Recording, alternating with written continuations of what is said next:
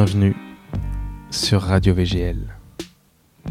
Mon invité du jour est Boris Cornillo, le fondateur du blog boracification.com. Dans cet épisode, nous sommes revenus ensemble sur ce chemin qui l'a mené de la street culture, du rap et du basketball à sa passion pour les marques les plus pointues de la mode masculine.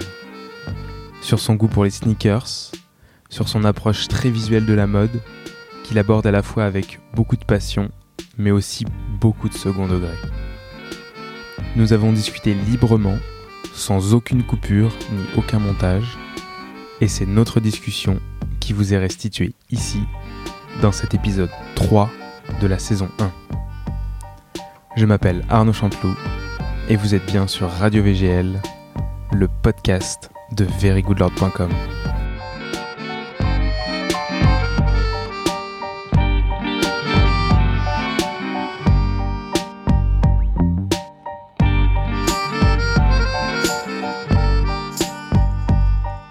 Salut Boris. Salut.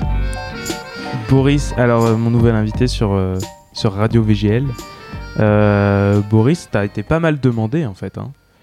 T'es mon nouvel invité, mais surtout grâce à, à toute ta fanbase. Hein. Ah ouais, ils se sont manifestés? Ils se sont manifestés et aussi, aussi bien sûr, je dois le dire, parce que la dernière fois qu'on s'est vu, je me suis dit que tu ferais un invité parfait. Ouais, bah c'est cool. J'ai entendu Lucas aussi qui m'a sollicité Il t'a sollicité Ah Ouais, à la fin de la vidéo, ouais, ouais, exactement. Il avait dit qu'il en disant que ça me ferait pas plaisir alors qu'on en avait parlé peut-être un petit peu avant. Exactement.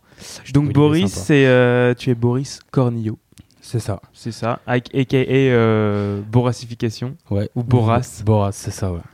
Euh, t'es un t'es un passionné de fringues. Euh, t'es un des mecs les plus passionnés, je pense que je connaisse.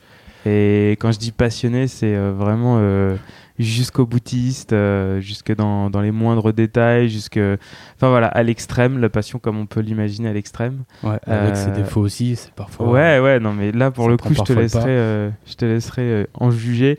Moi, je trouve que c'est c'est une belle passion, en tout cas, que tu as et la vision que tu, que tu défends. Et c'est pour ça que j'avais envie de qu'on en discute.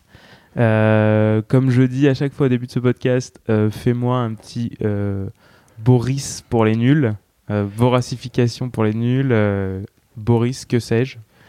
Ouais. À toi de jouer. Tu remontes euh, jusqu'où tu veux, jusqu'où tu peux. Et, euh, et, et n'hésite pas, euh, on adore les petites anecdotes. Donc, euh, Ça marche. Bah, je vais essayer d'être bavard. Donc en gros, moi, je vais remonter. euh, les vêtements sont passés par différentes phases. Donc je vais remonter il y a très longtemps. Aussi loin que je me souvienne, j'ai commencé à aimer en prenant les vêtements au plus global. On va commencer par les sneakers. J'ai découvert. euh, je suis un gamin des 19 Pour ceux qui me connaissent pas, j'ai bientôt 33 ans. Donc euh, j'étais petit dans, au début des années 90. Et euh, je me suis passionné pour le basket. Donc c'était le plein boom de la NBA. Bon, ça avait commencé fin des années 80, mais c'était le début des années 90. C'était le plein boom de la NBA en France avec les cartes Fleer, euh, Upper Deck et tout. Et j'ai commencé le basket. Et c'est là que j'ai découvert ce qu'on appelait à l'époque les baskets de marque. Donc euh, quand je regardais mon entraîneur, il avait une paire de Nike au pied qui était des Warashi Light. Donc euh, qui est encore aujourd'hui la paire de baskets que je préfère. Et c'est mon premier souvenir d'une paire de baskets et de me dire euh, waouh, je trouve ça beau, j'en voudrais. Donc euh, je suis t'avais encore- quel âge à l'époque? Je devais avoir, j'ai commencé à 7 j'ai commencé le basket à 8 ans, mais il intervenait dans mon école, parce que j'ai grandi en province, on y reviendra. Mais donc, ouais, je devais avoir 7 ans, en 93. Je suis né en 86, ouais, j'avais 7 ans, si je compte bien. Ouais, c'est ça. Ah ouais, Warashi Lights sont sortis en 93. donc, Donc, très euh, tôt. Ouais, ça a commencé là. Donc, euh, bon, je sais pas si on peut dire que c'était une passion, mais j'étais petit et j'ai flashé sur le- les paires, j'en rêvais. Je venais d'un milieu modeste où euh, avoir une paire à ce prix-là, c'était pas possible. Ça valait quoi à l'époque? Je sais pas, ça devait peut-être valoir 700, 800 francs des Warashi. Je me Ah rends ouais, pas compte. c'était Je sais que les vraiment- Air Max, c'était entre, c'était 800 francs les premières Air Max, je crois. Ouais. Donc autant te dire que c'était intouchable. Et quand j'ai commencé le basket, j'ai pu avoir ma première paire de marques. Tu vois, je me rappelle comme si c'était hier. hein. Je vais pas leur raconter ce que c'est, euh, mais je me revois aller dans le magasin père. Vas-y, raconte-le, y a pas de problème. Bah, en gros, moi, je rêvais d'avoir euh, les Nike de mon, de mon coach, mais qui étaient déjà sortis introuvables. Mais au moins une paire de Nike. J'étais fasciné par le swoosh, qui est pour moi le logo le plus réussi. Et je je sais pas si un jour on pourra détrôner un logo qui puisse autant être euh, dans le design du produit, être autant. Enfin, il est Mm. puissant, quoi. Ouais, et puis il, il, il épouse la forme du pied. Ouais. Quoi. En plus, Ouais, tout va, Il était fait pour le pied. Puis les parties intégrantes des, des modèles, tu enlèves le logo de, certains, de certaines paires, elles ressemblent plus à rien. Alors que la majorité des autres marques, t'enlèves le logo, t'as encore une forme, t'as encore quelque chose. Et donc oui, pour revenir dans ce... Ça devait être un show expo ou un truc de province euh, sans grande notoriété. Et mon père m'y emmène et... euh, donc je savais que j'allais avoir une paire pour aller jouer au basket. Et il me fait essayer les... Ce qu'on appelait, alors pardonne-moi le terme, les paires de merde quand on était petit, tu Ouais. vois. Donc les marques, genre, euh, je me rappelle de Gamstar, STL, tu vois, des choses comme ça. Et ils me l'ont fait essayer. Bon, bah, les yeux ne brillaient pas, mais j'ai essayé au fur et à mesure, j'ai essayé de trouver celle qui correspondait le plus à ce que je pouvais voir sur les joueurs que je voyais sur mes cartes de basket. Et là, il me fait essayer euh, une paire de coques sportifs. Je serais incapable de les reconnaître. Je me rappelle encore, elles étaient à 300 francs. Tu vois, je me rappelle vraiment des prix. hein. C'est comme si c'était hier. Et je les essayais. Bon, j'étais quand même content des coques sportives. C'était de la marque. On, réagi- on réagissait vraiment en tant que marque où j'ai grandi. J'ai grandi dans un Mm. petit quartier de province, mais où tu avais déjà le début de la street culture. On voulait des paires comme les grands. C'était le début de la, du streetwear avant qu'il soit marketé. C'était où? C'était dans quelle ville? Dans une toute petite ville de province, dans le 28, Ça, ça- Et- Enfin, c'est à côté de quoi comme à comme- côté de Chartres. Ah ok, d'accord. Ouais. Ouais. Si tu fais Paris, Versailles, Rambouillet, Ouais. Chartres, puis après il y a ma petite ville. Et euh, on, bah, on avait les, les mêmes stigmates, les mêmes codes avec les grands du quartier qui avaient un peu plus d'argent, portaient des, avaient les derniers, derniers jogging, les derniers cuir Ouais. skin. Bon, c'était une autre époque et d'autres codes. Et du coup, les baskets, ça venait de là. Et euh, j'essaie cette paire de, de coques sportives. Bon, mon père, il me dit, euh, voilà, super, elles vont bien. Il me fait essayer une paire de Adidas. Je me rappelle, c'était des Adidas Torsion. Pour ceux qui ont fait du tennis, c'était même pas des paires de baskets. Ah, ouais. C'était les modèles de tennis, il me semble. hein. je- avec le, il y a une voûte euh, Ouais, au milieu. ça. Ça ouais. faisait une croix comme ça euh, sous le pied. Et là, euh, ouah, j'ai trouvé vraiment belle. Alors que j'aime pas Adidas. Mais euh, j'étais vraiment trop content. Mais elle coûté plus cher. Elle coûté 324 francs. C'est pour te dire à quel point petit tu. Aujourd'hui, c'est 3 euros. Mais à l'époque, ça faisait une différence. Je me disais, waouh, la différence. Et, euh, Mon père me fait une feinte, m'emmène à la caisse. Et il me dit, non, on peut pas les prendre. On prend les coques sportifs. J'étais un peu triste. Puis à la caisse, il m'avait fait une petite feinte. Et c'était les Adidas. C'est là qu'a commencé mon. Mon amour pour la- les marques. euh, Ouais, ça ferait 50 sneakers. euros aujourd'hui, je pense, un truc comme ça. Ouais, tu vois, c'est entre guillemets une somme ridicule. Pas pour tout le monde, mais ouais. aujourd'hui à 50 euros, t'aurais pas cette paire de baskets. Elle Mhm. coûterait, je pense, 100 euros aujourd'hui ou quelque chose comme ça. Bon, je suis pas un spécialiste d'économie, d'inflation, tout ça, j'y connais rien, mais euh, voilà, ça. Et c'est- donc, t'es, t'es rentré par la basket. voilà, Euh, c'est ta exactement. ça. première euh, expérience marquante, finalement, mode, quoi. Ouais, voilà, on peut dire de style et un Ouais. petit peu de design parce que. Et je vais faire écho à Lucas qui racontait qui qui prenait les gens en photo et qui passait un petit peu pour un, un pervers à regarder les gens. Mhm. Moi, depuis cet âge-là, et encore aujourd'hui, ça me le fait, je regarde, mais surtout petit, je regardais toujours les pieds des gens. Je passais mon temps à regarder les baskets, les chaussures. J'étais. euh, Même mon père, parfois, me, me tapait sur les doigts en me disant Mais arrête, euh, ton- les gens voient que tu es en train de regarder leurs chaussures en ville et tout. Ouais, ouais? Ouais, j'étais. Et t'essayais de faire quoi? Tu... tu jugeais les gens par rapport à leurs chaussures ou- C'était sans juger, sans juger pardon, c'était vraiment de la curiosité. Ah ouais. J'ai jamais jugé personne par les vêtements, surtout que j'ai mis beaucoup de temps à avoir le budget pour. Mhm. J'aurais pu souvent être jugé par les autres plutôt que l'inverse. Et euh, non, non, c'était vraiment de la curiosité. Toujours, euh, il n'y avait pas Internet. On découvrait les choses que par euh, quelques magazines. Moi, je découvrais par quelques magazines de basket. J'avais pas le cal ou ce genre de choses. Je crois même pas que ça existait euh, tout petit. Il y avait peut-être que Canal Plus que j'avais pas. Donc en fait, c'était en voyant les gens que je découvrais des choses. Tu veux, le Instagram d'aujourd'hui, bah, à l'époque, c'était. euh, J'allais dans une ville un peu plus grande en vacances, je voyais des, nouvelles, des nouveaux gens, et peut-être des pères qu'il n'y avait pas dans les villes où j'étais. Ouais. T'avais pas encore cette uniformisation et cette, euh, on va dire, globalisation des goûts. Mhm. Donc ça, ça est parti un petit peu de là, ouais. Ok. Donc euh, mon aspect, on va dire, mon approche de l'esthétique du vêtement, après, ça a été le basket. Donc je suis peut-être pas objectif parce que c'est le, sport de ma vie, mais le basket, c'est vraiment un sport où très tôt, il y a eu des codes, euh, il y a eu des codes esthétiques, où il y a eu cette notion de style.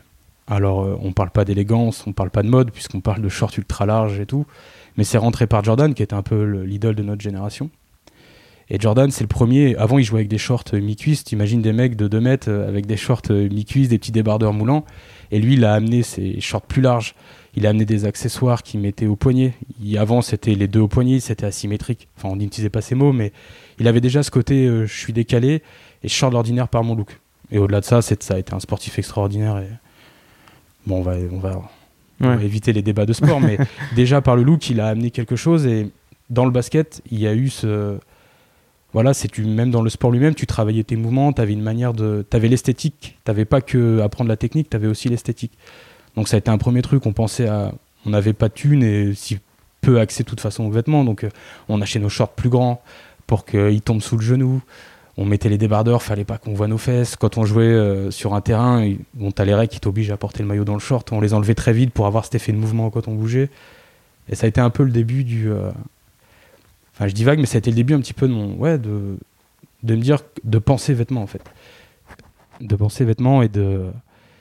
Et comment dire pour ceux qui j'ai fait un blanc mais j'avais mal mis le micro.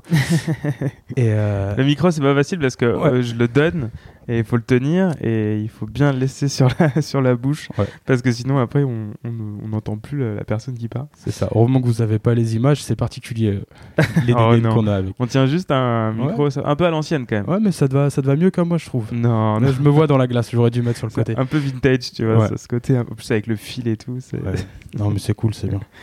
Et euh, donc, ouais, tu, tu essayais de trouver un peu de, toutes les manières euh, une, une technique pour avoir un style qui ressemblait à tes idoles. C'est ça, tout en essayant de se démarquer déjà un petit peu de ses copains. Tu sais, c'était c'était un peu une sorte de concurrence saine, c'était pas pour avoir l'air mieux. Et d'ailleurs, c'est ce qu'on on verra plus tard, mais c'est ce que je défends dans, mon blog et dans, dans mes idées. Mm. Mais euh, c'était simplement d'avoir son petit truc. T'arrivais sur le terrain, tu voulais à la fois être bon, mais tu voulais aussi te montrer, ouais, j'ai un peu de style. Et bon, c'est les, les pensées d'un gamin de 10 ans, tu vois, mais euh, il y avait un peu de ça. Et euh, donc, ça, c'est ce que ça a développé une première partie du style. Et ce qui a vraiment été un penchant, et c'est là, c'est en en parlant que je, je me rends compte, ça a vraiment été le. Je suis tombé amoureux de hip-hop. Mm. Donc, euh, faut remettre les choses dans le contexte. Ouais, on est dans les années 95, tu vois. Et j'avais un cousin qui vivait à Paris. Donc euh, moi j'étais un petit provincial, j'aurais pas pu avoir accès. Chartres n'est pas très loin, enfin c'est pas loin de Paris. Mais j'avais pas de grand frère. Ouais. Et c'est tout bête, mais quand t'as pas internet, avant cette ère-là, pour les plus jeunes qui nous écoutent, euh, tes seuls moyens d'accès à, c'était à l'époque vraiment une sous-culture qui était pas encore quelque chose qui vendait autant. Mm-hmm. Bah tu y avais accès que si tu connaissais des gens plus grands ou des gens qui venaient d'ailleurs. Et c'est mon cousin qui me ramenait des qui me ramenait des CD, qui me faisait découvrir des choses. Parce qu'on n'avait même pas Skyrock, dis-toi, euh, dans ma province. Ah ouais? Là, À l'époque, ils, n'avaient pas, parce qu'ils étaient vachement embêtés par le CSA. Mm, mm. Et c'était pas encore la radio commerciale que c'est aujourd'hui. Elle était encore. Euh, ils faisaient encore du, on va dire, du vrai rap.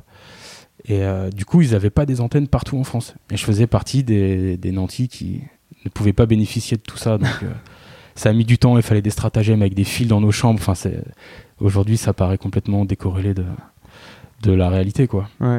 Et donc, du coup, il m'a amené ses, premières pochettes de CD. Et là, j'ai. C'était quoi? C'était du rap américain du rap Les deux.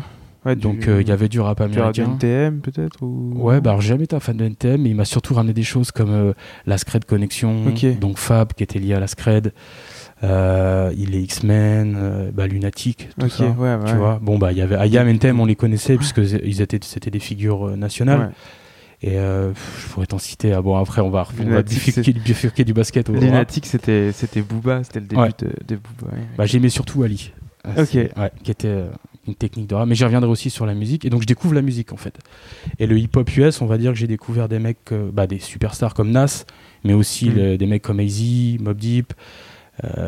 et du coup, tous les artistes qui tournaient autour. Et moi, j'étais beaucoup plus fasciné par ce qui venait de, de New York. D'accord.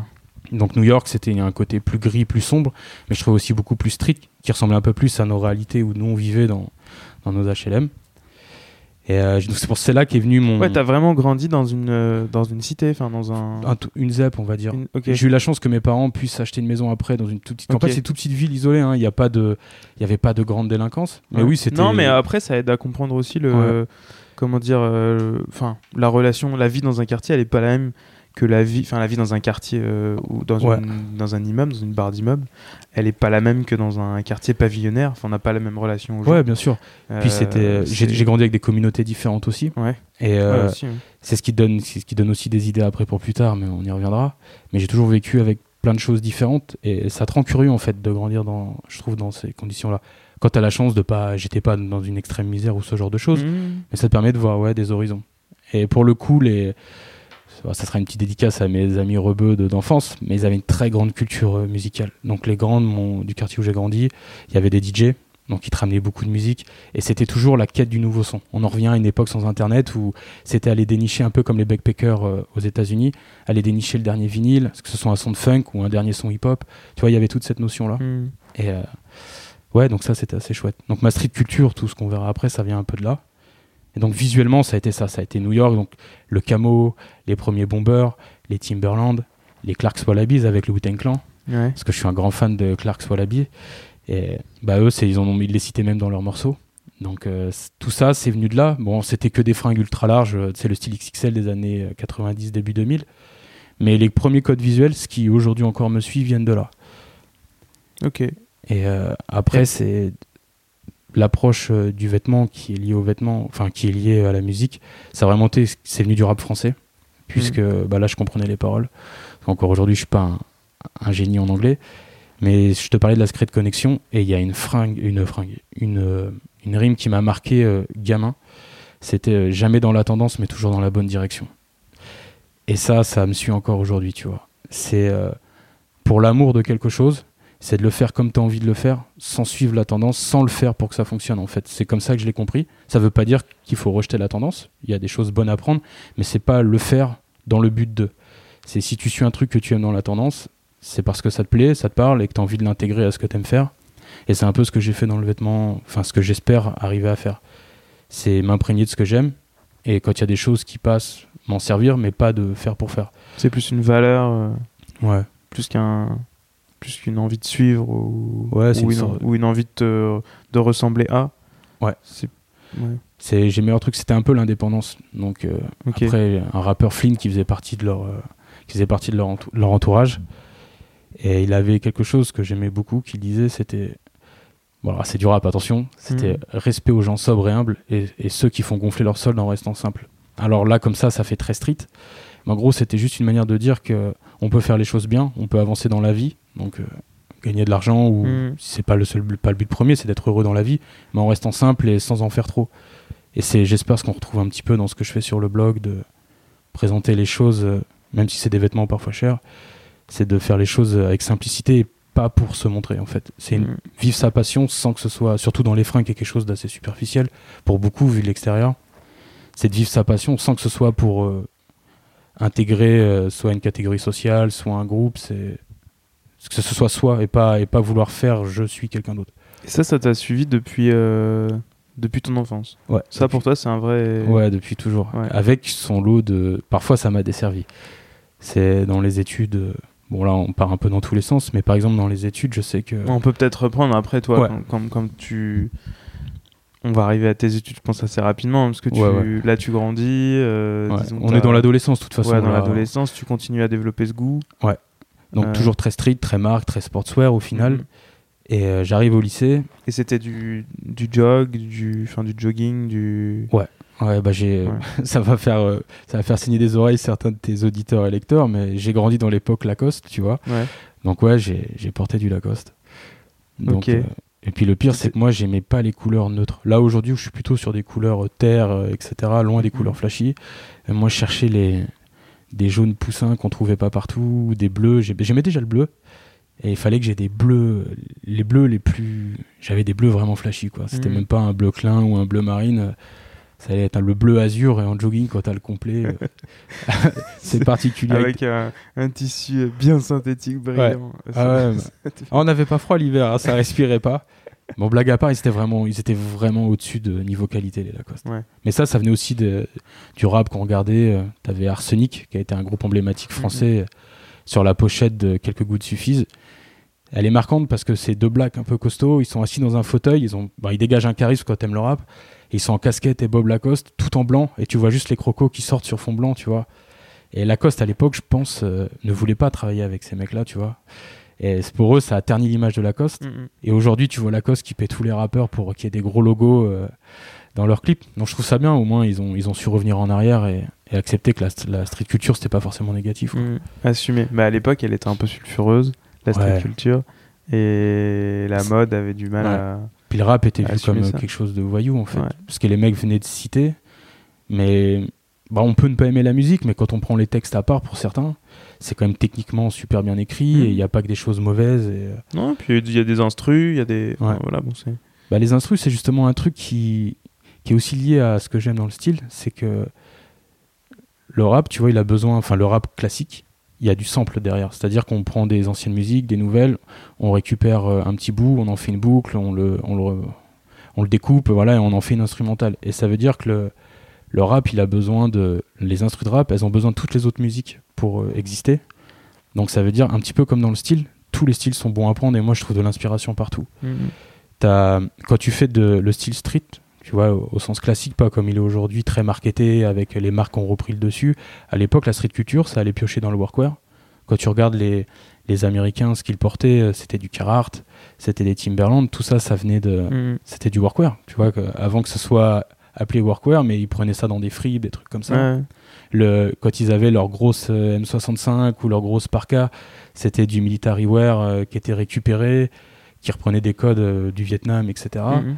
Et tu avais aussi le techwear. Tu Ouais, vois, il y avait du techwear, Ouais. du North Face. parce du- qu'avec Alien Sen, voilà, Ouais. euh, North Face, tu avais toutes ces marques-là. Et dans tous les clips, tu voyais que leur grosse Parka 10 fois trop grande. Avec les Tommy aussi. Tommy, Figure, exactement. Et, euh, D'ailleurs, il y, a tout y a un bouquin hyper intéressant dont j'ai perdu le titre, qui parle d'un gang qui s'appelait les, les Low, je sais plus comment. En gros, c'était le gang de New York qui volait dans les magasins Ralph Lauren, et c'est eux qui ont introduit les marques Ralph Lauren dans l'esthétique de ghetto et dans le hip-hop, et qui a fait que Ralph Lauren est devenu une marque euh, adulée dans le, dans le monde entier au niveau street sculpture. Ouais, ouais. Ouais, si tu veux, je te refilerai après le, Ouais, après le podcast, je l'avais lu dans un bouquin euh, qui était hyper intéressant, un journaliste français qui avait, euh, qui avait suivi des acteurs de, des rues de New York, des acteurs juifs des rues de New York dans les années 80. Mhm. Et dedans, tu avais deux rappeurs que moi je suivais, de The Non-Fiction. Bon là, si tu notes, c'est très hardcore. Donc c'était euh. T'en répètes, j'ai pas entendu. Non-Fiction. Ah, ok. N-O-N et P-H-I-X-I-O-N. Bon, alors c'est très particulier, mais euh, du coup, euh, dans ce bouquin, il te raconte un peu la, la street culture de, Mhm. de l'époque vraiment violente. Tu te rends compte que c'est un autre monde, un- vraiment un autre monde que nous là-bas, et, et je suis très content d'avoir grandi ici. Dans Mais, le euh, calme. Ouais, non, mais très clairement. Mais c'est de là-bas qu'est venu beaucoup de choses qui ont inspiré les styles euh, aujourd'hui, je pense. euh, Il y a beaucoup de choses qui viennent des États-Unis. Je sais que moi, j'ai pas les mêmes idoles que beaucoup de gens. Souvent les acteurs américains, James Dean, celui dont tout le monde parle, dont je- McQueen, Ouais, Steve Ouais. McQueen. Steve McQueen. C'est des gens très stylés, hein, quand je les regarde, je, je trouve ça, je trouve ça chouette à regarder, mais c'est absolument pas dans mes codes, tu vois, par exemple. Mhm. Alors que je- aujourd'hui, je porte des vêtements qu'ils portaient et on pourrait dire, ah, ils s'en inspirés, mais c'est des codes qui me parlent absolument pas. Mais on voit qu'il y a quand même beaucoup de choses qui viennent des États-Unis. On reviendra après avec le Japon, mais au final, ils ont pris chez eux pour après nous ramener. Ouais, donc, après, ça, c'est, après, c'est un cercle. Et Donc, donc, euh, ouais, donc là, tu, bah, tu continues ton petit bonhomme de chemin euh, Ouais, dans lycée. la vie. Ouais. Et Et là, on arrive au lycée et c'est peut-être les, les moins bonnes années. On va dire si on devait parler. Parce que ce dont je te parle, le basket, le hip-hop, c'est quelque chose, même si aujourd'hui c'est vétuste et quand on regarde les images, c'est objectivement pas beau. Mais il y a des bases qui servent pour aujourd'hui. Alors qu'à l'arrivée au lycée, c'est peut-être la période que je- j'effacerai. Si à choisir, ça a été le début de. Bah, il fallait plus qu'on porte de jogging. C'est tout bête, mais le jogging, ça faisait enfant, ça faisait un peu, entre guillemets, racaille. Mhm. Donc on voulait un petit peu grandir et commencer bah, voilà, le passage entre guillemets à homme, alors qu'on ne devient pas un homme à cet âge-là. Et euh, on commence à porter des jeans, donc euh, c'est les Levi's 501 qu'on trouve en friperie. Et euh, bon, bah rapidement, ça nous va pas super, on a encore des corps de gosse et la mode n'était pas encore comme aujourd'hui. Et on tombe, et ça a été le début de, de mon amour pour les jeans euh, un petit peu trop grands.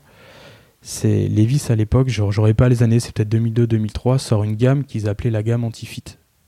Donc t'avais eu les coutures tournantes, je sais pas si t'en rappelles. J'en ai eu ouais, j'en ai porté. hein. Et- je crois qu'il y en avait c'était le 007. non? Exactement, ouais, t'avais 00. Le 007, c'est peut-être un bout de cut. Mais c'est exactement ça, ouais. Il y avait des 00 avec euh, ces jeans-là. Ouais, ouais, c'était. Bah, ils essayaient de reproduire euh, les défauts des des 501 en fait. Ouais. Bah, c'était encore autre chose. était... Non, mais il y avait. y a- ça, c'est les anti-fit après. C'était un extrême en fait, je pense. Ils ont essayé de pousser à l'extrême. Ouais, ouais, parce que t'avais la couture ouais, c'est vrai. Et la couture en fait arrivait au milieu du tibia. Ouais. Puis jouer le mouvement du Ouais, corps dans les pubs. Les pubs étaient sympas.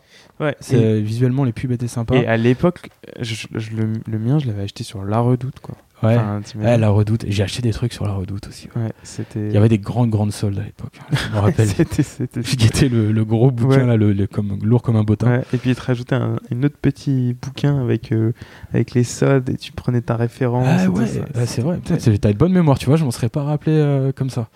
Ouais, c'est, ça paraît euh, hors d'âge. Tellement loin.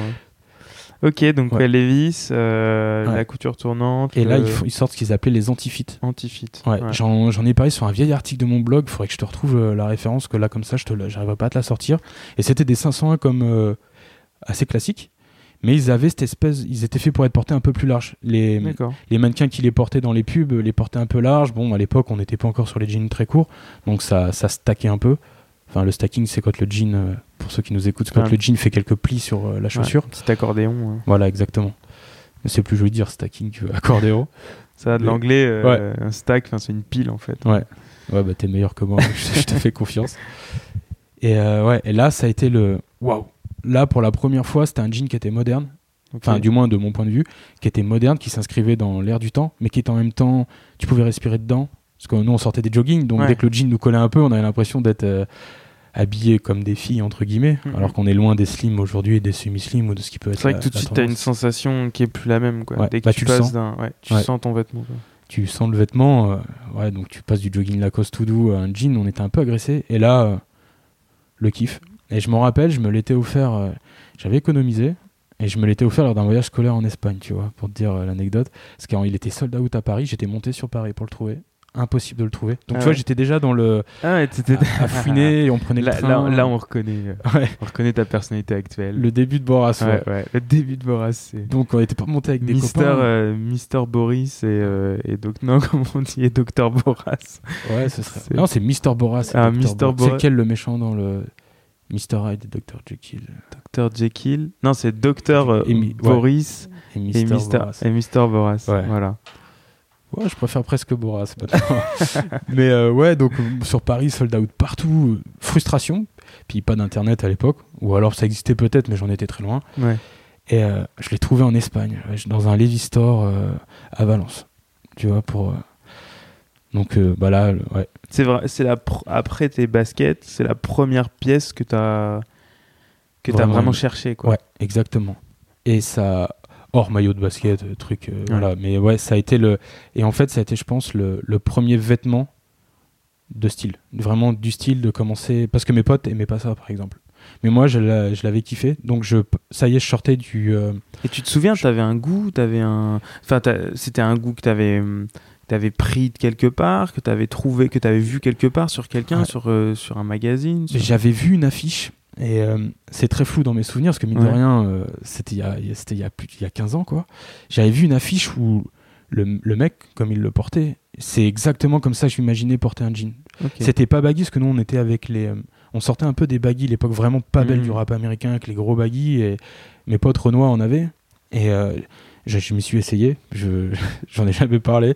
Franchement, j'étais ridicule. J'ai aucune photo, sinon je t'en aurais, je t'en aurais montré, mais ça m'allait vraiment pas. Et toujours ce que j'ai dit, j'ai toujours trouvé ça un peu ridicule. C'est vraiment une sous-culture qui était black. Le baggy, je trouvais que dans cette manière-là, Ouais. et un blanc comme ça, c'était un peu ridicule. Imagine un, un petit mec à tête rasée, euh, habillé Ouais. entièrement ricain avec des maillots de football américain, alors que j'aimais pas le foot, spécialement le football américain. C'est peut-être la seule fois où je me suis un peu C'est un peu une, une- je crois que c'est une punchline euh, d'Orelsan Ah ouais? Qui dit, euh, je crois que ça doit être, je sais pas, c'est pas ridicule, mais ridicule euh, comme un blanc qui se prend pour un négro. Ouais. Et je crois que c'est Ouais, bah c'est un honnêtement, peu ce que t'es en train de me Ouais. décrire. c'est ma seconde, tu vois. Le, le jean dont je te parle, c'est ma première. Et euh, les, les baggy, là, c'est la seconde. Ouais. Et ça, c'est. Là, clairement, c'est la seule fois de ma vie, je pense, où je me suis déguisé. Ouais. Sans le savoir, tu vois, mais à vraiment vouloir ressembler à quelqu'un. Mm. Et T'as essayé de t'approprier la, Ouais. la culture du, d'une autre, euh, enfin une autre culture. Ouais, Enfin, de, recopier des pas, ouais. idoles sans que ça me corresponde, si tu veux, on peut un peu dire ça. Puis il faut remettre les choses dans le contexte. sans vraiment ouais. avoir toi-même. euh, Il n'y avait pas de mode homme à l'époque, du moins ça nous touchait pas. Tu sais, t'avais Mhm. pas encore. euh, on est en 2001 ou 2002. C'était un très gros creux. ouais. Très très Donc, gros euh, creux. Autant dire que Slimane arrivait chez Dior, je crois, à cette époque-là. Ouais, il me semble. Tu vois, donc on est, on est au tout début de. Raph Simons euh, faisait ses gammes, enfin, je crois que c'était 99, 98, mais tous les créateurs qui ont après influencé, qui sont, Mhm. retombés dans, qui sont retombés sur la rue quand le cercle s'est terminé. On est au tout début de. Il n'y avait pas encore d'habillement vraiment masculin. Enfin, du moins, surtout pour nous en province, quoi. C'était pas un sujet. Donc, ouais, le ce Levis. Et en fait, ça a marqué un petit peu le, le style que j'ai eu pendant très longtemps. C'est-à-dire euh, un jean porté un peu loose sur les hanches, une paire de baskets blanches et euh, un t-shirt. Tu vois, un t-shirt blanc le plus souvent. J'ai toujours aimé les, les t-shirts blancs. J'étais pas très euh, truc graphique j'ai pas une grande culture d'art, etc. Et Ouais. Puis j'aimais pas spécialement les, les logos, tu vois, genre les gros. J'en ai eu, mais les gros t-shirts avec écrit Nike ou. J'y étais pas sensible. D'ailleurs, Supreme, que percé à l'époque, c'est-à-dire que Non-Fiction dont je te parlais tout à l'heure, ça a été la première fois que j'ai vu du Supreme. Et on est, en, Ah ouais. on est en 2000, je crois. Il l'avait sur ça. Il avait une casquette en, en motif euh, camo tiger, tu sais, les, les vestes euh, du Vietnam. Ouais, ouais, ouais. Le camo tiger avec écrit Supreme. Alors là, il n'y avait pas de site internet, c'était canoué, on savait même pas ce que c'était, mais c'est la première fois que j'ai vu Supreme. Donc C'est pour ça qu'aujourd'hui, ça m'amuse un peu de voir euh, l'ampleur que ça a pris, c'est assez fou. Ouais, c'est colossal. hein. Avec, bon, c'est clivant, il y a ceux qui comprennent pas, qui disent que c'est débile. Et, moi, je trouve ça un pendant de la culture street avec ses bons et ses mauvais côtés, mais il y a des dérives partout, quoi, donc dans n'importe quel style. Donc, euh, voilà. Donc euh, Jean Levis, premier, euh, euh, on va dire premier jean, et donc c'est là qu'a commencé mon, mon kiff pour le jean. Mais alors du coup, pas du tout un kiff de connaisseur, de geek du jean. Je suis pas rentré par le vintage. Et après, ça a été, alors là, attention, j'ai les, les grands de mon quartier, encore eux, qui étaient du coup plus grands, eux ramenaient les premiers jeans diesel. Et euh, je me rappelle d'un jean qui m'a marqué. Et encore aujourd'hui, je trouve le délavage beau, alors que le Mhm. diesel, ça, ça ressemble pas à grand chose aujourd'hui. C'était le Farco, c'était le modèle Farco et c'était le délavage 772. Tu vois, je m'en rappelle encore. Tu regarderas. Farco 772. Et c'est le seul jean de tous les jeans diesel que j'ai que j'ai gardé. Ah ouais? Je l'ai encore aujourd'hui. et Je suis quelqu'un qui garde chaque, euh, une pièce de chacune de ces périodes, une pièce ou deux, que j'aime garder. Donc j'ai ce jean ouais, qui doit dater du tout début 2000, avec des zips derrière. Et bon, il est amoché. hein, à l'époque, je l'avais mes jeans euh, à la machine toutes les semaines, chose qu'il faut pas faire. Et euh, ça a été là donc diesel, ça a été une longue période jusqu'à après mon lycée où euh, en fait j'ai- c'est là que j'ai un côté un peu collectionneur et je bricolais, je faisais un petit peu thune à côté, j'ai commencé à bosser. on pouvait bosser bah, l'été quand on était gamin et je me servais de cet argent-là pour acheter des jeans diesel qu'on allait acheter au puce chez une c'était une nana qui vendait du vrai mais qu'elle devait, elle devait avoir des combines avec les mecs d'Étienne Marcel elle avait des stocks de vrai qu'elle vendait moins cher Mhm. Bon bref, on achetait ça là-bas et j'ai commencé pas une collection, mais j'achetais toujours des nouveaux jeans et en fait toutes mes tenues étaient basées autour de mes jeans. Et en fait, c'est ce qui va marquer un petit peu. À partir de là, je vais avancer vraiment sur les fringues. C'est-à-dire que toutes mes tenues, je les ai toujours pensées autour de mon jean. C'est-à-dire que le matin, quand je me levais, et comme je me lève encore aujourd'hui, je me dis je vais mettre ce jean-là ou cette coupe-là, et à partir de là, je construis ma tenue. D'accord. Et je me suis passionné par le jean sans être un geek de jean, sans être un denim addict, euh, comme on peut le voir sur Ouais. internet maintenant avec les, le selvage et tout. J'ai découvert ça que beaucoup plus tard. Et c'est grâce à Diesel et en cherchant un jean qui, est, que je trouve objectivement aujourd'hui ridicule, qui n'était pas sorti en France. C'était le- T-Men 88S, série limitée, euh, je crois euh, à 188, je sais plus, je, je dis peut-être une ânerie, mais un- ils étaient numérotés. Et j'en voulais un pour être le seul en avoir un de ma bande de potes, tu vois. J'avais déjà ce petite envie d'être un peu différent. Et on est, dans, on est en 2006. Donc là, j'ai fait, un, j'ai fait un grand gap. Je, suis- je suis à Tours. Donc je suis parti de ma petite ville de province. je suis à l'IUT. Ah, t'es allé à Tours. Ouais, ouais, j'ai Mm. étudié à Tours. euh, Bon, j'ai fait des études un peu. C'est marrant. Ouais. euh, Bon, euh, gros point commun pour le coup. Ouais, t'es de Tours? Bah j'ai ouais, j'ai fait j'ai fait toutes mes études Ah à ouais? Tours de enfin de depuis la la première année de fac jusqu'à la dernière quoi. Ah, chouette. Ouais, bah j'étais François Rabelais, mais l'IUT, donc Tours Nord. Euh, ouais, moi j'étais ouais, Ouais. Sud, j'étais euh, Bah, j'ai- parce que t'as, fait du droit. Ouais. Tu sais que j'ai fait, j'ai fait trois semaines de fac de droit. ouais. Ouais, j'étais ouais, au de Lyon. J'ai, j'ai fait les de Lyon trois semaines et j'ai vite compris que j'étais pas assez studieux. J'ai fait beaucoup de, d'erreurs dans ma vie, mais j'avais conscience quand il fallait pas que je m'engage dans une brèche qui était dans. Ouais, là Voilà. vraiment tu t'en C'était une route compte. perdue d'avance. Le droit, c'est, j'avais pas les qualités, on va dire pas les qualités de rigueur et l'abnégation qu'il faut pour euh, mener à bien ses études. Enfin, on en avait parlé rapidement une fois, mais. Ouais, je me, je m'en souviens. Ouais. Putain. Ouais, donc j'étais à l'UTGA, donc du coup Ok. j'étais plus en gestion, tout ça. Et je cherchais ce jean, et moi, il faut savoir, je n'étais absolument pas geek. C'est-à-dire, Ok. j'avais pas d'adresse. On est en 2006 quand même, j'avais jamais été sur MSN, j'avais pas d'adresse mail, je savais même pas écrire sur un ordinateur. Enfin, j'écrivais avec deux doigts, euh, Ouais. j'étais euh, un handicapé de l'informatique, comme on disait à l'époque.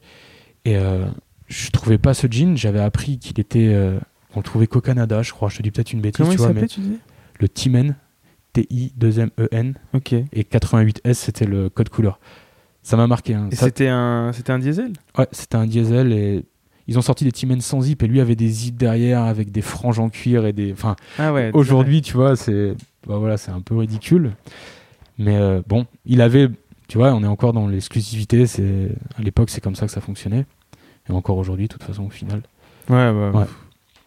Et Et donc, tu parlais de Suprême tout à l'heure. euh, ouais, C'est c'est leur plus grande force, quoi. c'est ça. Je crois que le jean il était numéroté à 300. T'imagines Je m'étais dit, il y en a C'est rien pour le coup. Ouais, je m'étais dit, il y en a 300 dans le monde. Et en, en retail, en prix retail, enfin en prix magasin, il faisait 370 euros, je crois. Enfin, un chiffre démesuré, tu ouais. vois.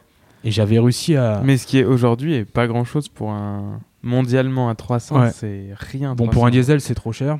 Parce que- Ouais, ouais. Mais ouais, pour un vrai bon jean, euh, Ouais, si t'as un truc du Japon fait sur certaines machines, etc., avec euh, de l'indigo, euh, teint à la main- enfin de, du end, du end là, euh, là, là, là, il commence à, rentrer dans le dur. là, ça, ça les vaut.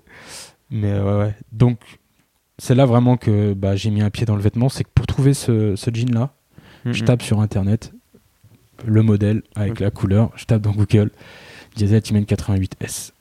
Et là, je tombe sur plein de sites canadiens, machin. Je, je parlais très très très très très très mal anglais. Je suis complètement perdu. Et là, il y a une ligne qui ressort dans Google, une ligne de forum. J'étais absolument pas geek. Je n'étais jamais allé sur un forum, rien. Et je vois que c'est le forum euh, comme un camion. Ouais. Donc euh, salut Joe et qui est Serge ou Serge et qui est Joe. Et donc c'était le forum d'un bah, blog qui venait tout juste de commencer au final, parce qu'on est en 2006. Euh, ouais, je crois qu'il a dû ouvrir en Ouais. 2004 ou 2000. Bah au final je le connais Enfin, pas. Vraiment dans pas. Ouais. Enfin, c'était il y a pas. Enfin, pas longtemps après ce Mm. que tu, ce que tu, ce que tu mentionnes là. hein. Ouais, bah du- ouais, donc tu vois, c'était tout récent. et je tombe sur ce forum où il y avait des mecs euh, dont je me rappelle plus les noms qui parlaient de jean et donc qui disaient que Diesel c'était de la, pardonnez-moi encore le terme, c'était de la merde. Et ils défonçaient Diesel, donc là mon monde s'écroulait, mais j'étais quelqu'un de curieux, tu vois. Ouais. Et je vois, ils citent des marques, donc je me rappelle même plus. Je crois qu'à l'époque, ils parlaient de. Bah, ils parlaient déjà de Nudie, peut-être. Je dis peut-être Ouais. des âneries, tu vois, mais des marques un peu plus jean classique, euh, tu vois, raw. Mais ils parlaient aussi de Dior, euh, Dolce. Tu sais, des marques qui pour moi étaient des marques de parfum ou de. Je connaissais pas la différence entre prêt-à-porter de luxe et haute couture, je Mhm. connaissais rien. Et je tombe dans un monde totalement nouveau. Et donc, moi, je poste, je m'inscris et je mets Boras. Parce que Boras. euh, en arabe, c'est le- c'est la, enfin, c'est la phonétique de l'expression arabe boras, un truc comme ça. Pardonnez-moi euh, à ceux qui parlent arabe, qui écoutent, euh, j'ai un accent horrible. Et en fait, mes potes marocains m'appelaient m'appelaient comme ça, m'appelaient grosse tête. Parce qu'à l'époque, j'avais la tête rasée. Et euh, donc, du coup, bah, ça me faisait une grosse tête visuellement, peut-être sur des petits corps d'enfant. Et c'était mon surnom. Et je savais qu'en arabe, ça se disait Boras, Boras. Et quand il a fallu trouver un pseudo, bah, Boris Boras, j'ai mis Boras. Et aujourd'hui, ça, me-. Ouais, ça vient de Ouais. là et ça me suit toujours. Donc je m'inscris, j'échange avec les gens et là je me fais démonter parce que la loi des forums, faut savoir pour vous qui écoutez, si vous, enfin si tu fais, si t'as jamais été sur un forum, euh, surtout à l'époque, c'était vraiment la guerre quoi. C'est, il y a plus de filtre avec Internet, donc tu te dis les choses. euh, T'en as certains qui, ont le S de Superman qui pousse et bah, ce qui est bien, c'est que ça permet d'être franc. Et euh, donc je me fais démonter et il y a sur les différentes threads, enfin sur un forum, il y a des topics avec différents sujets de discussion. Il y a un sujet où les gens postent leur tenue. Et là, ça y est, j'avais mis le pied dans ce qu'allait être ma passion pour euh, les dix prochaines années, voire plus. Donc je voyais des gens poster leur tenue, je comprenais pas, des trucs, des marques que j'avais jamais vues. Et, je poste la mienne. Alors imagine euh, jean diesel, euh, t-shirt blanc avec une paire de Converse, je crois, à l'époque, et un cuir qui ressemblait plus à ce que devait porter Brad Pitt dans, tu sais, dans celui où il est schizophrène en fait, Fight Club. Ouais, il a ok, une espèce ouais. de cuir, Brad Pitt, j'avais ça. Enfin bref, euh, avec du recul, c'était ridicule. Un truc un peu à frange, non Bah, Non, c'est dans mes souvenirs, il est pas à frange, mais ça faisait un peu les trucs mafioso, tu sais, comme on pourrait imaginer aujourd'hui les, les mafieux serbes, euh, la veste en cuir avec les boutons. euh. Ah, ok, d'accord. J'ai des photos, je pourrais te montrer, hein, j'ai gardé, mais euh, Les archives secrètes. ouais, Ouais, j'en ai. Bah, je voulais faire un article sur mon blog, mais j'ai jamais eu le courage. Donc en parler, au final, c'est beaucoup plus simple parce que c'est c'est interminable à écrire. Et euh, je me fais démonter. Et euh, bah, plutôt que me braquer comme la majorité des gens sur les forums et puis Mhm. ils reviennent jamais, bah je lis, j'écoute et j'apprends en fait. J'apprends et je commande, je commande mes premiers jeans et je, je vois des mecs posséder des jeans Dior. Et moi, vu que j'aimais que les jeans à l'époque. C'était le seul vêtement qui me. J'avais un peu lâché les baskets, une paire de baskets blanches, des converses blanches et ça suffisait. Une paire de All-Star. Et je me mets à, à regarder. Et je regarde des défilés. Je me retrouve dans des défilés, ouais, Dior. Je découvrais Di Slimane. Je découvre Dolce Gabbana et Discord, qui à l'époque euh, étaient pas encore les marques. euh, Enfin, Discord, c'était pas encore la marque euh, merdique d'aujourd'hui. Margiela, Ralph Simons, plein de trucs. J'en prends plein les étiquettes, mais je m'instruis. Et je commande mon premier jean Dior. Et là, je le reçois. avec du recul, la coupe me va pas terrible. C'est quand même assez ajusté. Mais il avait, à l'époque, on parlait en leg opening, tu sais, les, Mm, mm. l'ouverture à la cheville. Tu avais les 17 cm, les 19, les 21. Et je commande un, je commande un 19, ce qui aujourd'hui est pas du tout serré. Et waouh, j'avais l'impression d'être dans un collant, bref. Mais j'ai adoré Dior en fait, et j'ai acheté plein de jeans. À l'époque, j'avais, voilà, j'ai- je trouve, j'ai commencé à chercher sur internet, et c'est là que j'ai trouvé des combines en fait, et que ce que m'a appris mon père m'a aidé, c'est que tu peux toujours trouver les choses à un meilleur prix. Et qu'en chinant, parce que j'avais un père qui était passionné de brocante, et donc euh, m'a appris à chiner, à toujours euh, chercher. J'avais ce goût de chercher. Et c'est là qu'a commencé bah, Boras le geek sur internet, à chercher des fringues, à les tester, faire des tenues, les poster sur des forums. Donc c'était, il n'y avait pas Instagram à l'époque. Donc en fait, c'était une sorte de, un peu comme on ferait les rap contenders où chacun va poser son dernier texte, une sorte de battle. Bah, c'était Ouais. avec des tenues si tu veux, et avec euh, bah, les, ce qui étaient devenus des copains sur les forums, euh, sur ce forum français, et un autre anglais qui s'appelle Super Future. Super Future, euh, si on parle purement français. On postait des tenues et les mecs te donnaient leur avis, tu te faisais éclater ou pas. Et moi, je, vo- je voyais vraiment ça comme un jeu. Tu sais, je venais aussi du basket où il y avait le 1 contre 1, tout ça. Et j'aimais bien un peu cet esprit de compétition. Et j'ai en fait, j'ai développé mon goût, tu vois. Je dis pas, je dis toujours que ce- dont je parle, c'est un goût, c'est une version de ce qu'on peut aimer dans le style, mais tu as plein de styles différents. Et c'est là que j'ai développé, euh, développé mon truc.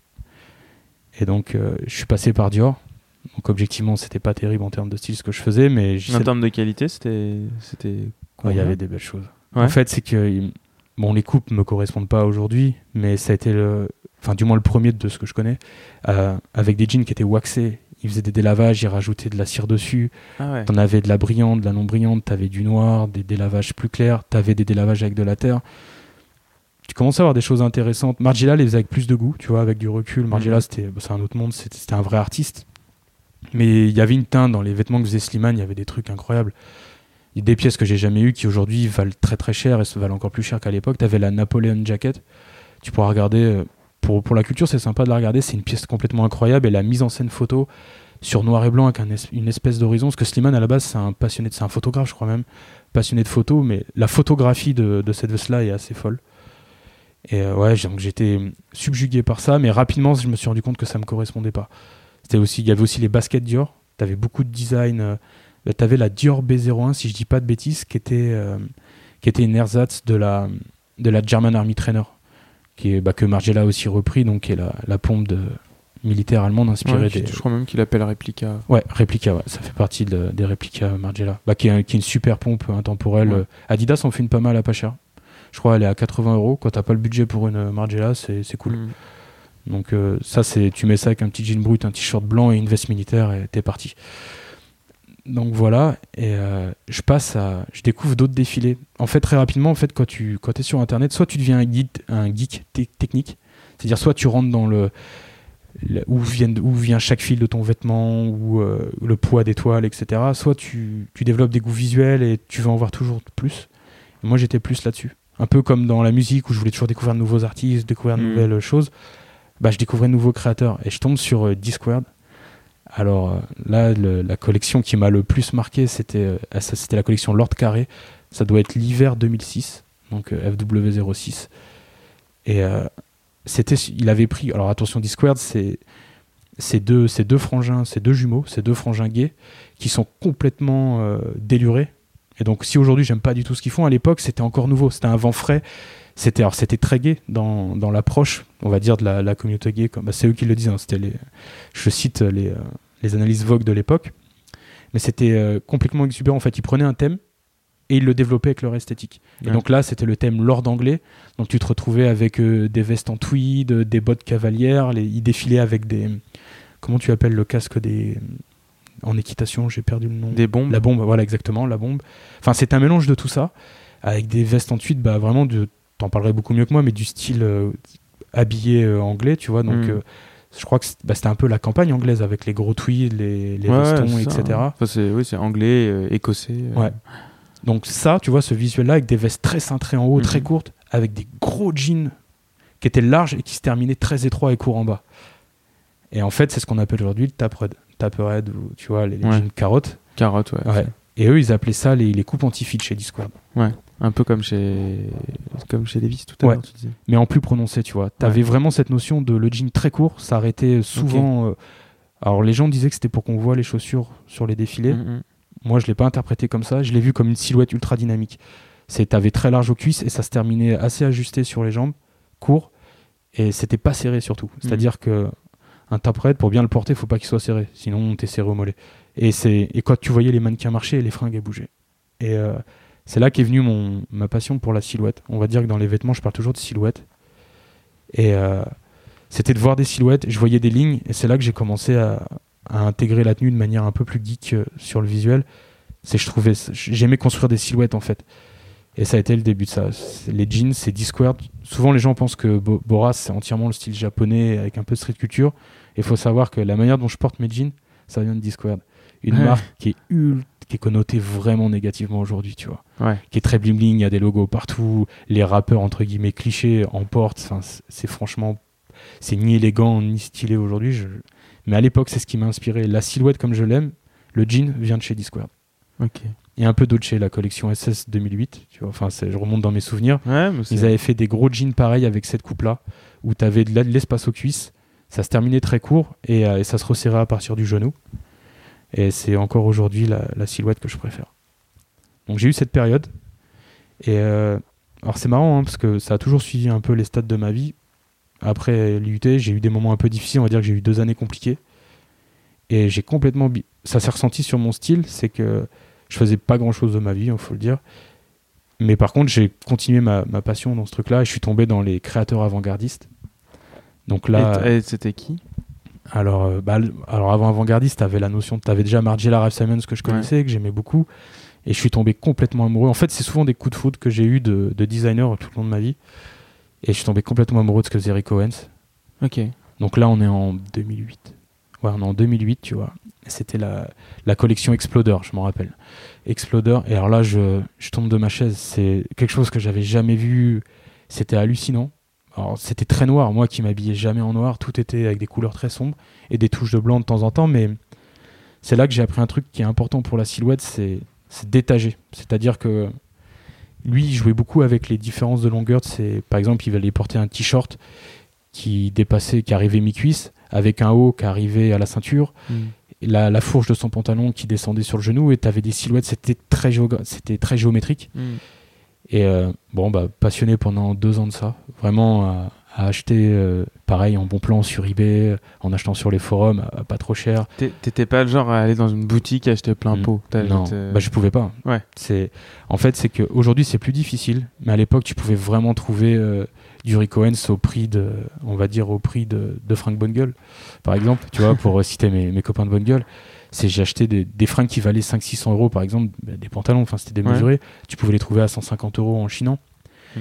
Et moi j'avais un papa brocanteur, donc je- depuis gamin j'adorais chercher la bonne affaire. Il m'avait appris à être patient, donc je faisais ça sur internet. J'étais sur eBay, je cherchais, j'allais sur des forums. C'était le début de Hughes aussi. Donc Hughes, euh, Ouais. au tout début, euh, personne, personne connaissait trop. Donc quand il mettait du Rick Owens, ça tombait en fin de solde à moins 70%, Ouais. alors que c'était déjà. euh, Bah après, il faut aussi rappeler que Hughes, à l'époque, c'était un, un site euh, qui vendait quasiment tout en solde.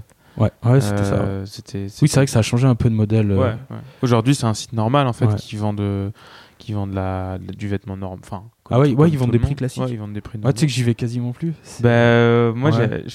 tu parles de Hughes, mais euh, moi, c'est pareil. C'était en 2000, euh, 2006, je crois, ou 2005. J'avais acheté un, pantalon Paul Smith, je me souviens. Sur, Ah, ouais, bah, ça fait partie des créateurs que j'avais connus à cette époque-là. euh, ouais. sur Hughes. Et euh, Ouais. pareil, bon, je suis sûr que c'était un peu un pantalon que tu aurais pu euh, ça, peut-être acheter. euh, Ouais. Quoi que c'était pas du jean, mais c'était. Ouais, mais j'avais. À l'époque, je partais un peu à droite à gauche. Tu vois, c'était un pantalon de costume. Donc Mais ouais, Hughes à l'époque était, était vraiment un site euh, qui était. Je sais pas si tu te souviens, tu pouvais choisir les saisons. Ouais, si, si, ouais. Il y avait... Ouais, et, tu... et depuis, bah ouais, ça a été. Je crois que ça a été racheté par le groupe Net à porter ou quelque chose comme Ouais, ça. Enfin, que je... Donc maintenant, c'est un site normal. ouais. Ouais, bah, bah, tu vois, tu me diras fait que. toujours de, grosses, de très gros soldes. Mais ils ont toujours une bonne sélection. Tu peux trouver des. Enfin, euh, faut aimer, mais c'est pas trop ton style. Mais des Valstar, des choses comme ça, du... Des Valstarino, des petites vestes en Et italiennes. ils en- en ratissent ultra large au final. Ouais, ils ont, ils ont des très grosses. euh, ouais, des, des, des collections qui sont assez euh, immenses, quoi. Ouais, bah je, en fait, tu me diras, j'y vais de temps en temps, mais j'étais tombé dessus en cherchant des baskets. Hmm. Et ouais, c'est vrai que j'avais vu les prix qui, qui me paraissaient énormes, et je, je pensais qu'ils faisaient les deux. Enfin bref, bon, ça a été un des premiers acteurs où on pouvait faire des bons plans. Ouais, c'est ça. Ouais. Ouais, c'était une vraie, un vrai site à bon plan, ça c'est sûr. Donc Rick Owens, ouais, ça a été. euh, Et c'est là que j'ai en fait j'ai commencé à vraiment développer, je pense hein, avec du recul, à, à- à me créer des styles particuliers. C'est-à-dire que Mhm. j'étais sur Superfuture, qui était euh, un gros forum vraiment international. C'est-à-dire qu'il n'y avait pas Instagram. Je pense que c'est là-bas que tu avais tous les mecs stylés d'internet, tu vois, qui se retrouvent aujourd'hui. Tu les retrouves sur Instagram. Un peu avant, tu as eu Tumblr. Mais euh, à l'époque, tu les, tu les retrouvais là. T'as eu Lookbook euh, .nu aussi. Ah ouais, Non. mais t'avais pas les mecs stylés comme Ah ouais. je l'entends. T'avais surtout des, les blogueurs classiques. euh, Enfin, quand je dis classique, c'est même pas ça, parce que c'est une insulte pour les blogueurs, mais plus, on va dire, les blogueurs fashionistas. Tu sais, les, les- les petits jeunes euh, très précieux, Ouais. machin. Après, t'avais, ouais, t'avais des groupes, t'avais des Cara Ferrani, des, des grosses blogueuses. comme Ouais, ça. enfin, je te dis ça en même temps, euh, je connais pas trop. Mon frère a percé là-bas. Ouais, ton Mathias. frère. Ouais, ça fait partie des choses qui l'ont propulsé. Peut-être- Ouais, je vais peut-être mentionner que ton frère, c'est, c'est Mathias euh, Cornillo, Ouais. qui est sur Instagram euh, sous le nom de Stylnox. Ouais, c'est ça. Et euh, lui, il a pas mal, euh, il publiait pas mal de looks sur euh, Lookbook, lookbook.nu Ouais. Et euh, enfin lookbook.nu. Et c'est ça, hein Ouais, c'est ça. C'est pas ouais, lookbook.nu, ouais. Et, et puis en fait, après, bah, il, est, il avait une vraie communauté qui le suivait parce que ses looks étaient assez stylés, enfin assez particuliers. Ouais, il, avait un, il a un truc. Ouais, il a vraiment un truc. Enfin, il, il met des fringues que j'aurais jamais idée. Et Ouais. pourtant, il les porte. Et quand je vois son look, à chaque fois, je me dis ouais, bah franchement, il, il est élégant. Enfin, il, il a toujours. Enfin, il a vraiment du goût. Ouais. Et euh, et donc euh, après, bah, il vu qu'il avait cette communauté euh, sur Lookbook, il s'est installé sur sur Instagram. Ouais, puis là, Et ça a été puis, l'explosion. Ouais. Et c'était un peu explosion. Ouais, il a eu, il a eu une grosse période. Bah là, il est en train d'arrêter. Ouais. ouais, il a même arrêté, parce qu'il bon, il s'est concentré à autre chose. Ouais. Ça l'a, je pense que ça, ça peut te griser au bout d'un Mhm. moment. Ça l'a un peu grisé. Bah, il est dans le droit, tu vois. Donc, euh, il, il va faire, bah, il en parlera mieux que moi le, quand il te verra. Mais ouais, ouais, il a, il a, il a eu une belle carrière. Il avait, bah, lui, il aimait l'élégance. Là où moi, j'aimais le style, on va dire, plus le côté street, plus le. Lui, c'était vraiment l'élégance avec un, en même temps créa. Non, il a, Et c'est marrant que vous ayez tous les deux ce goût pour le vêtement. euh. ouais. Bah, on l'a, en fait, on l'a tous dans la famille. Tu vois, c'est. Ah ouais. ouais, c'est- bizarre parce que on vient d'une famille ouvrière, donc rien nous prédestinait à ça. On avait un papa qui était, enfin on a, il est toujours vivant, qui est un passionné de moto, qui a traversé, mais qui était un baroudeur, qui a traversé toute l'Europe en moto, euh, Ouais. qui était pas du tout dans les fringues. Bon, il était dans la musique, euh, les Beatles, les Rolling Stones, et plein de noms dont- que je connais pas, donc il nous a donné cette passion de peut-être cultiver une culture, cultiver un goût, parce qu'il aimait les vieux objets, etc. Oui, un Et- œil. Après, c'est Ouais. quelque chose d'un peu universel. Enfin, j'aime pas trop ce mot, mais euh, c'est un goût pour le beau. Après, euh, Ouais, il y a beau, plein de sortes de il beaux. y a ouais. plein de sortes de beaux, quoi. C'est ça le truc, c'est que tu. De se faire un goût déjà. Ouais, déjà, exactement. parce que t'as- c'est vrai que tu as des gens, et c'est souvent ce que je dis, on a tous une sensibilité différente. Et tu as des gens qui sont pas spécialement sensibles à grand chose. Et visuellement. après, ça, la base de ça, c'est la curiosité. Ouais. Enfin, tu finis bon, par être curieux. euh, tu vas toujours trouver quelque chose qui va qui va attiser ta curiosité. Si à la base t'es curieux. ouais. Puis ça, après, ton goût, tu peux le mettre dans plein de choses. Ouais, quoi. ouais, dans Ouais. tout. ouais, non, non. Ouais, non, bah pour ça, si, si un jour mon si papa m'écoute, euh, merci pour m'avoir appris à chercher les bons plans. C'est la meilleure chose qu'il pouvait m'apprendre. C'est ça, c'est à chercher et à aimer l'ancien aussi. Ouais. Et puis ma mère qui était une super couturière autodidacte qui m'a donné, euh, qui m'a montré qu'on pouvait aussi modifier les choses. Et... Enfin bref, ouais, on a eu un héritage, nos parents qui nous ont montré ça. Ma petite soeur travaille chez Givenchy, Givenchy, pardon. Donc euh, elle aussi est dans le vêtement. Donc c'est marrant parce qu'on a, tous à notre niveau euh, un pied dedans, que ce soit professionnel ou de manière euh, purement passion. Et ça vient aussi un peu notre grand-père. Notre grand-père était un dandy. Vraiment un dandy dans le, comme tu l'aimerais, je pense, dans le style. C'est très élégant. ça date d'une autre époque, parce qu'il est, né en 1913, je crois. Donc, mais sur les photos, je vois, c'était vraiment un bel homme. Il ressemble vraiment à ce que je trouvais l'élégance de, de la moitié du siècle dernier en France Mhm. où les hommes avaient quand même c'est pas du tout mon style mais ils dégageaient un truc quoi et euh, ouais on avait un grand père comme ça qui a- bon c'est marrant on vient d'un passé ouvrier mais mon grand père a quand même roulé en Bugatti avant la guerre j'ai des photos de mon grand père en Bugatti sortir avec euh, des beaux costumes tout pour l'époque les, les coupes euh, c'était assez joli ouais. donc même si je suis loin de tout ça et s'il me regardait peut-être qu'il me dirait mais qu'est-ce que tu fais? Mais, mais on a toujours eu ce sens visuel dans la famille Ouais. Je sais pas artistique c'est peut-être un grand mot mais au moins un peu créatif d'avoir envie de faire quelque chose euh, que ce soit créer une tenue dessiner ou on a eu ça ouais Ok. Bah alors revenons à la suite Ouais. euh, de ton, de ton parcours finalement. Ouais, ça c'est un grand monologue de Euh, geek, mais euh, Non, mais c'est c'est ce que- euh. ce moi j'ai envie de. Ouais. Déjà, c'est ce qui m'intéresse. Et c'est ce qui intéresse, je pense, les gens qui, qui écouteront ce podcast. Ouais. Bah, ce qui peut être intéressant en plus, c'est que faut, faut toujours remettre les choses dans le contexte. C'est qu'en 2005, tu as très peu d'hommes qui s'intéressent aux vêtements. Mm, mm. En 2006, t'en as peu aussi. 2008, c'est le début de Bonne Gueule, je crois qu'on commençait en 2007. Et commencer, ça veut dire que c'était pas encore un média qui, allait aider les gens à, leur apprendre des choses. Eux aussi Non, et apprenaient. puis après, bon, euh, bon, après tu regardes toujours l'histoire euh, sous le prisme du présent, Ouais. mais, euh, mais quand tu regardes les premiers articles, c'était. Enfin, les premiers articles de Bonne Gueule, c'était. Ouais, ouais, ça bah, faisait un peu mal, hein, mais Bah, comme, ceux de, comme ceux de. Comme ceux de. Comme un camion, quoi. Mais, mais même les miens. Tu sais que ouais, quand je relis même- des trucs qui ont que 4-5 ans, en fait, t'évolues toujours. Mais bien sûr, c'est ce qui est génial dans le vêtement et dans- c'est- dur, quoi. Ouais. Mais, euh, mais à l'époque, ouais, c'était. voilà, une autre époque. J'ai l'impression d'avoir été un peu dans, dans les pionniers d'Internet en France, tu vois, sur, euh, mais avec tous les autres gars avec Mm. qui avec Sur qui tous je les forums, partageais. la mode, Ouais, etc. voilà. Quand je dis moi, c'est nous. Mm, mm. c'est les, les mecs, les, les pseudos qui étaient sur euh, ces plateformes internet. On a, on a un peu défraîchi parce que euh, ce que je faisais avec Rick Owens, j'ai commencé à mélanger avec du Vans, du Nike. Ça a été le début où je mélangeais les marques en fait. C'est-à-dire que je, je prenais pas un créateur qui me, je prenais pas un créateur qui me passionnait et je le copiais. C'est, j'allais kiffer une veste, j'allais la mélanger avec un autre truc et j'ai commencé à, à ce qu'ils appelaient le, le cross, je crois en anglais on appelait ça le cross branding, tu vois. C'est, Ouais. On mélangeait les marques, on mélangeait les, les gammes et j'ai commencé à faire ça et euh, en fait, on est vers 2010 et là j'arrête tout. C'est-à-dire que je suis en mode Rick Owens, machin, euh, ultra pointu avec des Vans, etc. J'arrête tout parce qu'en fait, bah, je t'ai dit, j'avais une période difficile et en fait, euh, bah, il faut que je reprenne l'école, il faut que je fasse quelque chose de ma vie. Ok. Et ah, t'avais arrêté l'école et tout? Ouais, ouais, j'étais. euh, bon, c'était compliqué, on, on va pas en parler Non, là, non, non, mais non. On va dire que voilà, j'étais à un stade de ma vie où j'étais sur une pente, euh, voilà, savonneuse. et c'est- c'est- Ouais. Soit je m'étais, euh, j'attrapais la dernière euh, poignée, soit je glissais. Donc j'ai attrapé la dernière poignée et j'ai mis de côté toutes les fringues. J'ai mis ça de côté. Bon, j'avais mes fringues que j'avais achetées. Bon, c'était un roulement, machin. Je gardais ça et je suis retourné à l'école et je me suis mis dans le e-marketing, e-commerce, enfin les choses qui étaient dans l'air du temps, les, Mhm. qui allaient devenir dans l'air du temps, qui sont aujourd'hui le, qui sont aujourd'hui la norme. Et euh, bah, je lâche tout ça et je lâche les forums. Donc euh, je disparais, je fais plus rien et euh, je vends quasiment la majorité de mes fringues Rick Owens. Ok. Je vends d'autres créateurs avant-gardistes que, dont, dont j'ai pas parlé, mais j'avais un petit peu tout, du Robert Geller, euh, du... je vends quasiment tout. Je garde que quelques pièces que j'estimais iconiques au cas où.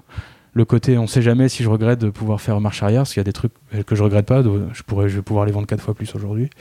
Ça a pris de la valeur, mais. Euh, Et je me remets à apporter des choses plus simples. C'est-à-dire que j'avais repris le BMX, parce que j'ai aussi fait du BMX plus jeune, et j'avais repris le BMX. Et du coup, bah, pour faire du BMX, j'étais mieux dans des Chino Carhartt. J'avais toujours mes Vans. Je mettais des petites chemises qui aujourd'hui, bah, des chemises en chambré, tu vois, mais je n'avais pas encore la notion de chambré, etc. Et je, je, me- je recommence comme ça. Je fais des stages, je- entre guillemets, je retourne dans la vie normale. De toute façon, tu peux pas aller en Owens euh, en agence de pub. Entre- Enfin, en agence, euh, mais pas créa. Je pas Ouais. j'étais pas créa. Tu peux pas aller côté euh, marketing, euh, habillé tout en noir avec des grosses baskets bizarres. Mhm. Donc j'ai retourné un look plus simple. Et euh, par curiosité, on est en 2011-2012, tu vois. Mhm. Et ça me manque, tu sais, un petit peu comme euh, un mec qui reviendrait. Ça me manque d'aller sur les forums. Je retourne voir les copains sur euh, le forum de Comme un camion. Je poste une tenue. Les mecs hallucinent, mais putain, t'as disparu, t'es plus comme avant, machin. Et ça me fait. Ça, ça me touche, tu sais, un peu dans mon ego. Je me dis, merde, euh, je me suis. Enfin, c'est quand même une passion. euh, et je recommence à geeker, mais différemment. Et là, je découvre des nouvelles marques. euh, North Project. Et en fait, je tombe dans ce qui va être un peu le, le début du, du Boras, comme on peut le connaître sur le blog. C'est mélanger ma passion pour les baskets avec des marques que, ouais, North Project, Carhartt, Earl Legacy, ce, ce genre de label, tu vois. Je découvre Blood Panam, qui, a- qui avait. Je les les connaissais déjà. Ils ont, c'était 2009 vu qu'on a fêté leurs 10 ans. Et en 2011, bah, je m'achète des premières pièces BDP, donc des, des work jackets, leur, leur veste en moleskine, qui est encore aujourd'hui une des plus faciles à trouver et que je trouve vraiment bien. Donc ça, je conseille à, ceux qui veulent une petite work jacket euh, pour pas trop cher entre guillemets, euh, c'est plutôt chouette. Et je commence à voilà, développer ce style. Et en fait, je commence à bosser. Donc je, je bosse dans la, pub, la publicité digitale en régie. Et euh, donc j'ai un peu de thunes, un peu plus de thunes qu'avant. J'ai plus besoin de bricoler, donc j'ai un petit revenu. Et je tombe complètement dans, On retourne, bah, ce dont je vous parlais quand j'avais 8 ans. Je retourne dans les sneakers. Toutes celles que j'avais pas pu acheter, bah, j'avais l'argent pour les acheter. C'était avant le, juste avant, deux années avant le plein boom comme on le connaît aujourd'hui. Et bah, je rachète, je m'en rappelle. Toujours ce côté d'aller fouiner sur internet, ce côté un peu chineur. Mm. Je retrouve la paire de mon entraîneur de 93 et je retrouve le modèle de l'époque dans la boîte de l'époque, tu vois. Et c'est comme ça que je mets un pied dans le sneakers game. Je me dis waouh, j'ai trouvé euh, une sorte de grail, tu vois, enfin le graal en français. Et je tombe dans la sneakers et j'achète 10, 15 paires par mois, tous les mois, pendant 2-3 ans. Et c'est là que j'ouvre mon blog, sous les conseils de mon frère. Et que j'ouvre mon blog où je me dis, bah, j'ai une affinité pour les vêtements, j'aime bien les sneakers. Et dans les amateurs de sneakers, souvent, ils portent ça n'importe comment, ils s'en foutent. C'est des vrais passionnés de, Ouais. de la basket. Eux, ça va être. Le reste, il Ouais. a peu d'importance. Bah, t'as, deux, si on devait schématiser, parce que t'as Mhm. toujours une. T'as une, On va pas une- faire de vérité générale. Ouais, hein. voilà. Mais si on devait faire des grosses catégories, Ouais. t'as le vrai nerd. Lui, il s'en fout, il a un gros jean qui tombe dessus, ça lui est complètement égal. Un- souvent, c'est des mecs plus âgés même que nous. Mhm. Donc lui, euh, la mode, tu vois, il s'en fiche. Il, est, il a un Carpenter Carhartt, et, euh, mais il a la paire de Air Max de 2004 euh, qui a été sortie en je sais combien d'exemplaires. T'as le streetwear euh, avec son jean pinrollé à, fo- à fond. Euh, il a le truc suprême, voilà. Tu vois, c'est un peu les choses, c'est un peu les choses comme ça. Mais t'as pas de mec qui l'incorpore dans une notion de style, du moins à l'époque. Et du coup, je me dis que bah monter un petit blog où je partage des sneakers, parce que j'aimais bien faire des photos avec mon frère. En fait, je prenais mon frère en photo. Et j'avais envie de faire des belles photos de sneakers, des belles photos de tenue. Et alors, ça va être rigolo, mais je m'étais dit, tout ce qu'on avait développé sur les forums, tu vois, bah, c'était mort avec nous en fait. Les forums étaient en train de mourir. C'était le début des réseaux sociaux. Et tout ce qu'on avait développé, c'était, je m'étais dit que c'était pour. Il n'y avait pas de blog à l'image de ce qu'on aimait en fait. Ça veut pas dire que les autres blogs étaient pas bien, mais il n'y avait pas ce que nous on aimait. Et je me suis dit, bah, je vais essayer de faire quelque chose qui se rapproche de ce que nous on aimait et de partager un petit peu bah, une voix qu'on voyait pas sur les blogs en fait. Faire quelque chose. C'était pas du tout dans une optique de je vais faire quelque chose de nouveau, en faire un business. D'ailleurs, ça ne l'est toujours pas. Mais c'était vraiment dans, dans, le partage. Parce que sur un forum, tu partages, tu échanges. Et je voulais que ça reste en fait. Que ce soit pas des pages de forum qui disparaissent dans les méandres Mhm. d'internet. Et donc j'ai commencé à faire ça. Pendant, je pense, deux ans, tu vois, c'était des nouvelles, une paire de C'était à baskets. partir de quelle année ça? Et je l'ai ouvert, tu te rends compte, je me rappelle même plus. En 2014 ou 2015. Je sais plus exactement. C'est en avril. Mon premier post, c'est en avril. Je me rappelle Ouais, de mon premier tu post. Dis, tu dis sur ton à propos que c'est 2014. 2014 Ouais. Ok, bah c'est 2014 alors. Et plus assidûment depuis 2016. Ouais, c'est exactement ça. Les deux premières années, c'était à tâtons, on va dire. Avec du recul, j'aurais peut-être pas montré mon visage, tu vois. Mais j'ai un peu copié, enfin pas copié, mon frère m'a m'a aiguillé en fait, parce que j'ai- moi je travaillais beaucoup, j'avais peu de temps, Ouais. je faisais ça à côté. Donc il me disait, ouais, fais tes photos comme ci, comme ça. Donc au début, j'étais très influencé par mon petit frère sur la, la manière de faire. Et tant mieux, hein, il m'a aidé à mettre un pied dedans. Moi, je me rappelle encore du premier look. Bah, veste de comptoir euh, bleu de Paname, donc la veste de travail dont je parlais, une ocre. Euh, J'avais une chemise dans ce project Oxford rayée, tu sais, c'est la rayure. J'avais un jean Levis Made in Craft, euh, je crois que c'était le Shuttler Asteroid, qui était un gros taprud euh, que j'avais que j'avais retouché. Si un jour je crée un jean, j'aimerais qu'il ait à peu près cette coupe. Et j'avais une paire de New Balance euh, 576 pour le 25e anniversaire du modèle. Tu vois, enfin j'ai une bonne mémoire sur les sur les trucs. Je, je revois la, la tenue. Et une montre, une Hamilton, une Kaki King que j'ai perdue, je suis deg. Je me l'étais offerte pour, euh, pour mon master. Et je l'ai perdue. Bon, bref, petite anecdote. Mais impossible de la retrouver. Et ouais, donc je commence comme ça. Je poste beaucoup de trucs, mais il n'y a pas vraiment de fond. Tu sais, c'est la découverte. c'est Je poste comme j'aurais posté sur un forum, en fait. Je poste mes tenues avec juste plein de photos, Hmm. trois lignes de texte qui ont entre nous pas d'intérêt à part dire, à part dire les. Bah, ce que je porte, soit le, voilà, le modèle du jean pour donner des indications. Ouais, t'écrivais t'écrivais pas quoi. Ouais. Tu, tu... Exactement. Ouais. C'était c'était vraiment pour partager. Mm. Puis euh, j'avais une espèce de pudeur en fait, parce que euh, je suis quelqu'un d'assez réservé dans la vie. Je suis pas timide, maladif ou quoi que ce soit, mais je suis réservé, enfin discret. Tu vois, c'est Mm. j'aime pas en faire trop. Bah, on en revenait à ce que je disais, rester humble, sobre. Et euh, je venais des forums qu'on qui étaient assez acides avec les blogs. Tu vois. C'est-à-dire même le propre forum d'un blog était acide avec le blog auquel il était lié, Mm. tu vois, enfin c'était décorrélé.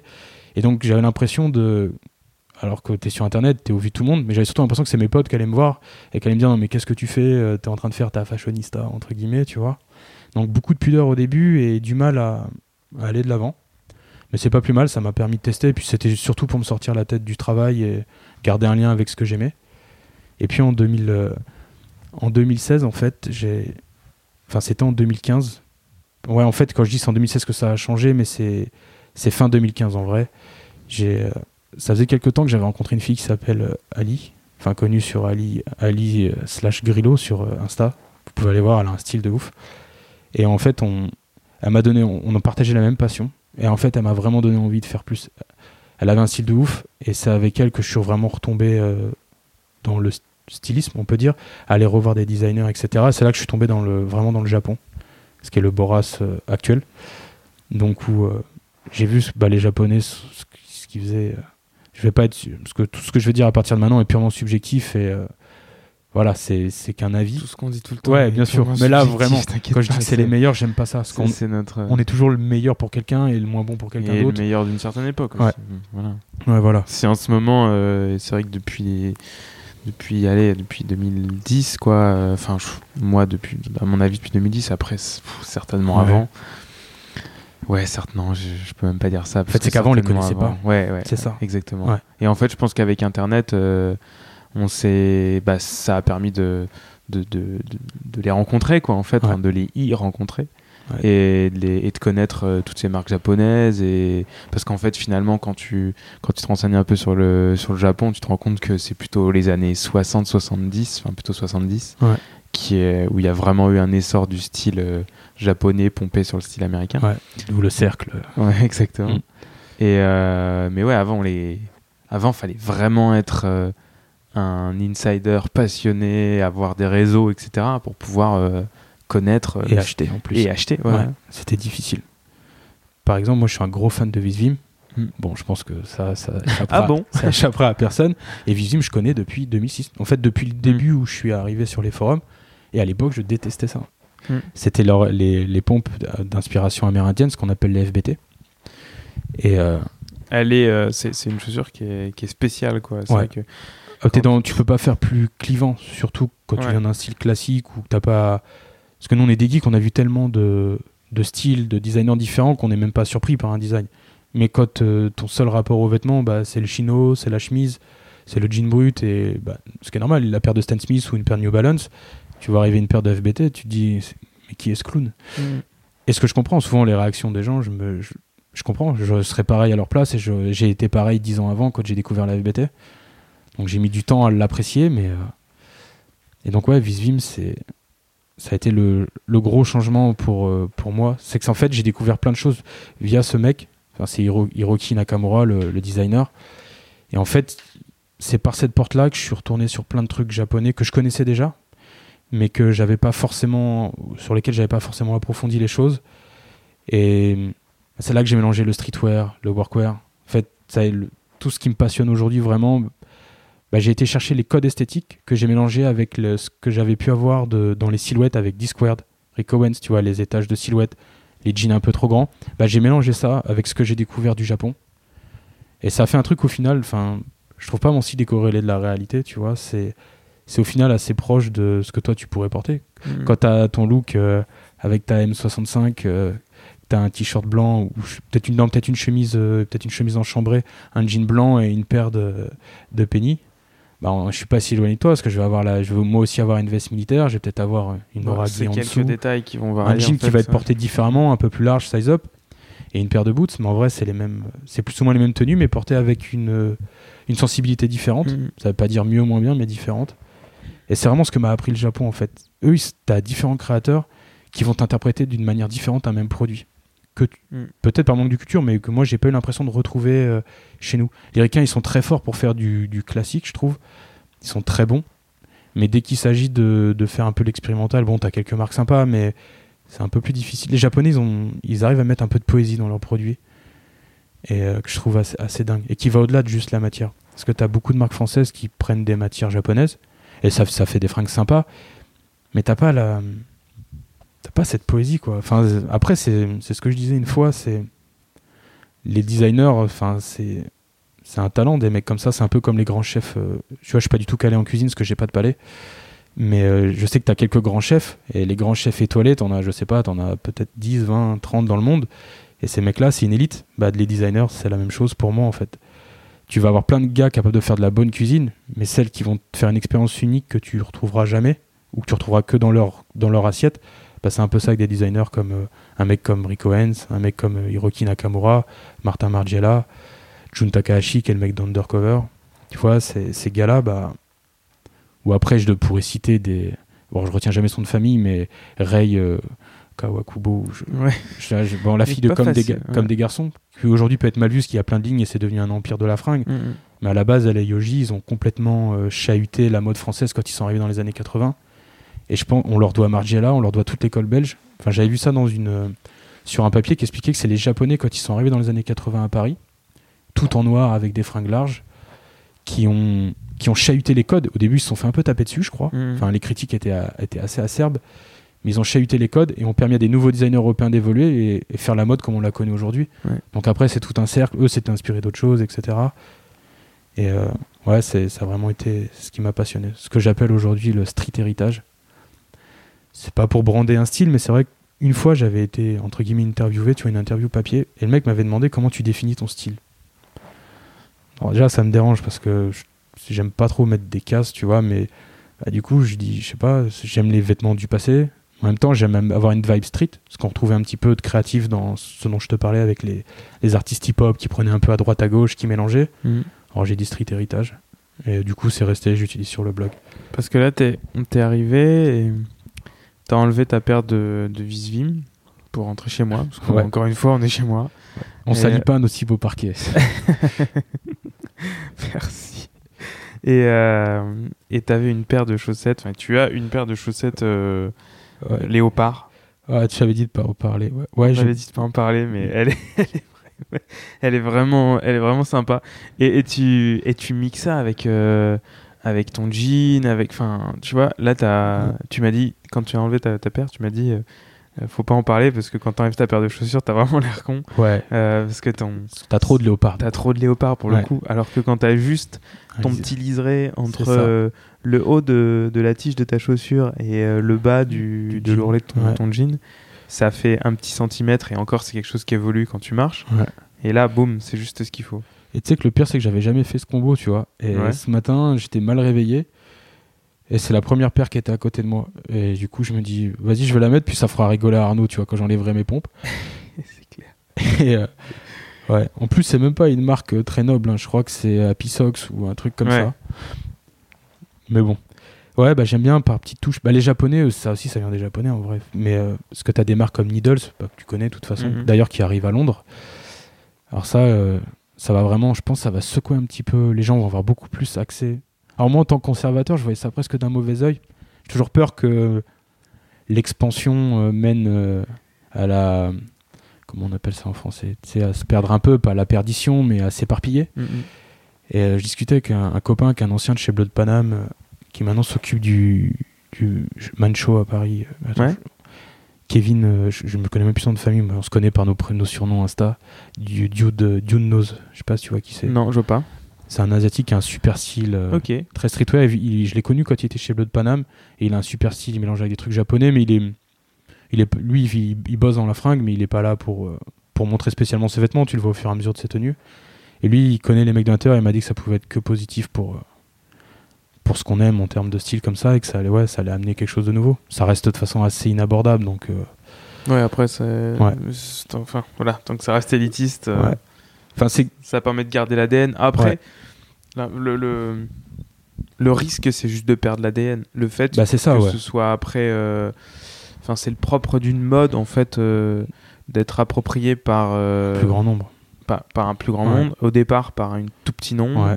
et ensuite de, de se développer, ensuite d'être abandonné par euh, les early adopters, Ouais. Puis ainsi de euh, et ainsi de suite, et ainsi Ouais. de suite. Et c'est comme ça que ça marche. Et après, il y en a qui resteront ad vitam aeternam dans cette mode-là parce que c'est, c'est, ils ont trouvé leur, euh, leur royaume.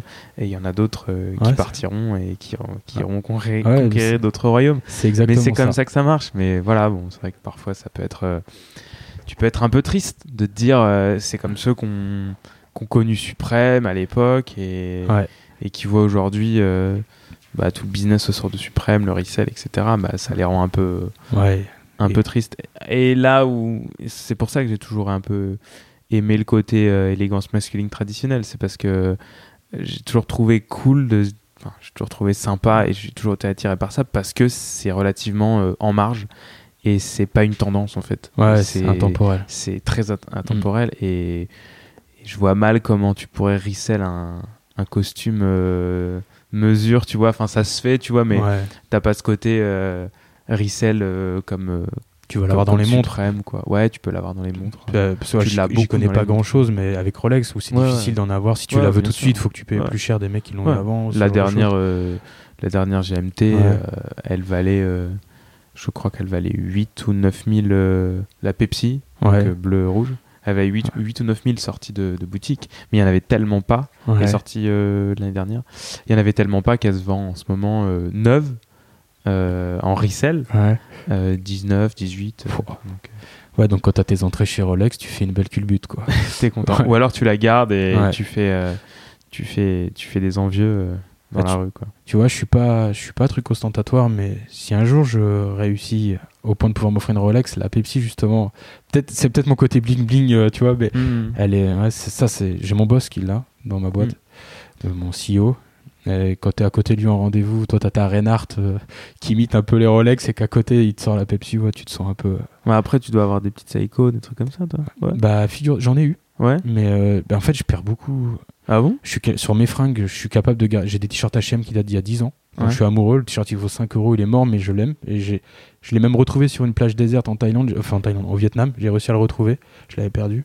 Mais mes montres, j'en ai perdu plusieurs. Ah ouais. Et ça m'a fendu le cœur parce que j'aime. Enfin, je suis quelqu'un qui s'attache à mes objets. Je suis pas matérialiste au sens en avoir plein pour montrer. Mais quand j'ai choisi quelque chose, euh, il se noue un lien, tu vois. C'est le côté un peu geek, mais J'aime bien cette phrase. ouais. C'est enfin. Je je- Il y a certains qui m'envoyaient Ouais, Arnaud, c'est bizarre quand euh, quelqu'un dit quelque chose. Enfin, il y a deux- une personne qui m'a envoyé ça. ouais. Et après, toi, tu dis que c'est pareil et tout. euh.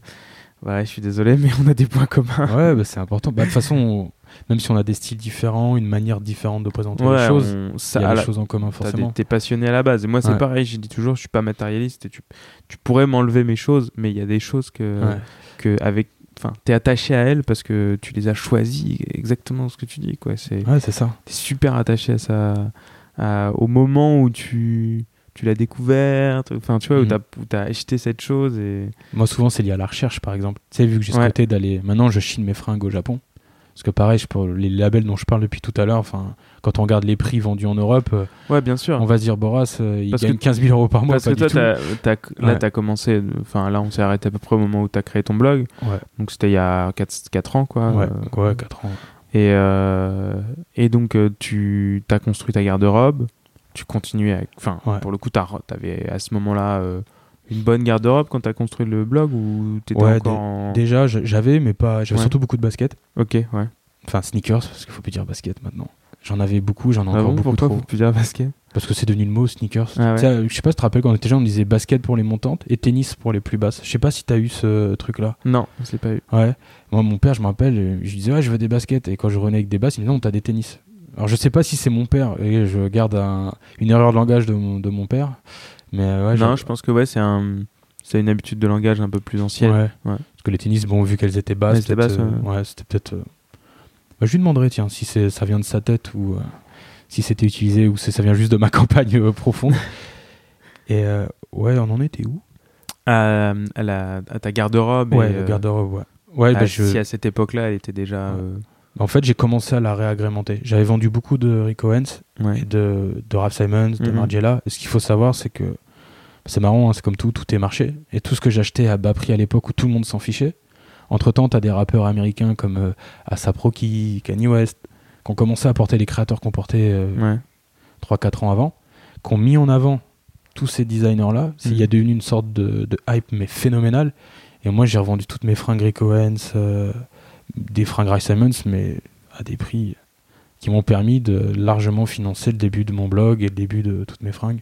C'est ça que j'achète aussi beaucoup de vêtements pour présenter des looks sur le blog. Parfois, j'ai des idées que j'ai juste envie de montrer euh, à mes lecteurs. Mhm. Et donc, bah, j'achète pour faire, pour faire ça. Après, j'en revends une partie que, que je revends à mes lecteurs souvent. Ouais, ça c'est une partie intéressante chez toi, c'est que tu euh, donc déjà tu, tu découvres euh, toute la partie, toute, enfin tu découvres le Japon, Ouais. le du moins le style japonais, enfin les fringues japonaises. Ouais, je leur découvre en vrai. ouais. Ouais, tu redécouvres pour le coup euh, l'indigo. Euh, Enfin, les Nuragi. Ouais, ouais Noragi. Nuragi. Je sais même pas si on le dit bien, mais je pense que c'est ça. On dit Mitsurugi, de toute façon, c'était un personnage de, de jeu de baston quand j'étais gamin. Donc Donc- Gi, ouais, Noragi, ouais. Qui a une, euh, qui a un kimono un- traditionnel. Ouais. Bah, en fait, le Noragi, c'est un terme. Je suis en train d'écrire un article sur mon blog parce que tu sais qu'au final, je suis quelqu'un qui est très visuel, mais qui pousse Mhm. pas toujours à fond Ouais. sur euh, la technique. Et euh, Noragi, en fait, c'est le terme japonais, si je dis pas d'annerie, qui désignait le textile que- des paysans de l'époque du Japon. Tu vois, j'ai pas les airs, mais peut-être euh, de, la fin 1800 jusqu'au milieu 1900. Tu vois, je te dis ça au hasard. Enfin, Ouais. à confirmer. Et en fait, c'était ça, ça pouvait être du tissu de maison, ça pouvait être bah, le kimono du haut comme on le voit, ça pouvait être le pantalon. Et en fait, c'était des ouais, c'était les vêtements des paysans. En fait, c'est des une noragi comme on porte le kimono, c'est une work jacket japonaise en fait. Ouais, d'accord. Et elles étaient plus courtes au niveau des bras, plus cintrées, plus courtes au niveau du buste. Alors je l'ai pas lu, je crois que je l'ai je l'ai entendu de quelqu'un. Mais en gros, c'est- vu qu'il travaille dans les rizières, il pouvait pas avoir les manches aussi longues, le, tu vois, le buste Ouais, aussi haut. Et au final, bah, ça colle à nos codes mode d'aujourd'hui où on porte les vêtements quand même un peu plus cintrés, un peu plus ajustés, quel que soit le degré, tu vois, de, de slimance. Mais euh, et ouais, j'ai complètement flashé sur ce vêtement-là. En vrai, moi, mon, coup de foudre avec Vizim, il est sur l'anoragi. Parce qu'il faisait les FBT, il faisait plein de choses que je trouvais sympa. Mais quand j'ai vu la première Lamo Shirt, donc en fait, c'est un hybride de Noragi avec une chemise en jean. Donc c'est Lamo Shirt. Et là, je l'avais vu quelques années auparavant. D'ailleurs, un pote à moi en avait une, avait voulu me la vendre, mais j'avais pas les thunes à cette époque-là, donc j'avais pas pu lui acheter. Et là, ça a été le. bah, en fait, ouais, c'était il y a, il y a 4 ans. Et là, j'ai fait, wow. J'ai fait, c'est. Plein de looks sont arrivés dans ma tête, plein de choses, tu vois, et je. L'univers que j'ai réussi à développer au fur et à mesure, c'est parti de ça, en fait. Et euh, j'ai trouvé que la pièce, elle était street à fond. Parce que Visvim, à la base, c'est très streetwear quand même, à la toute base. Je trouvais la pièce street. En même temps, elle était héritage parce que c'était de l'indigo naturel c'était du denim, c'était selvage. Donc t'as à l'intérieur, enfin ça c'est pas une c'est pas une usine, mais t'as à l'intérieur euh, selvage. T'avais une coupe très voyais racée, liseré. Ouais. C'est ça. tu l'avais au manche et à l'intérieur, mais toujours Ouais. discret, tu vois. Il, a- il, enfin, il arrive à faire quelque chose de pas tape à l'œil. Ça parle, ça peut parler aux geeks. T'en as qui détestent, hein, qui disent que Vizim c'est overpricé, euh, etc. Mais c'est une autre vision du luxe en fait. C'est de l'extrême luxe, mais sans les codes traditionnels du luxe. Mais bon, ça c'est une parenthèse. Et ouais, j'ai tout de suite vu ce que je pouvais faire en portant un jean un peu plus. Bah, comme j'aime, tu vois, un peu tapré, de porter un peu trop grand, size up, comme je dis, un peu sur les hanches, avec un t-shirt un peu plus long, par-dessus une veste militaire. Enfin, plein de choses construisaient dans ma tête. J'ai mis beaucoup de temps à la trouver. J'ai acheté plein de Noragi d'autres marques avant, parce que c'était encore difficile d'en trouver. Enfin, ça valait 600 euros neuf, je crois, en Europe. Et euh, tu trouvais ça d'occasion à 400 euros, tu vois. Puis c'était difficile, c'était au Japon, je connaissais, je savais pas encore acheter au Japon. J'étais capable de te retourner le web partout, mais au Japon, j'y arrivais pas. Barrière de la langue, des, De l'orthographe. voilà, de tout.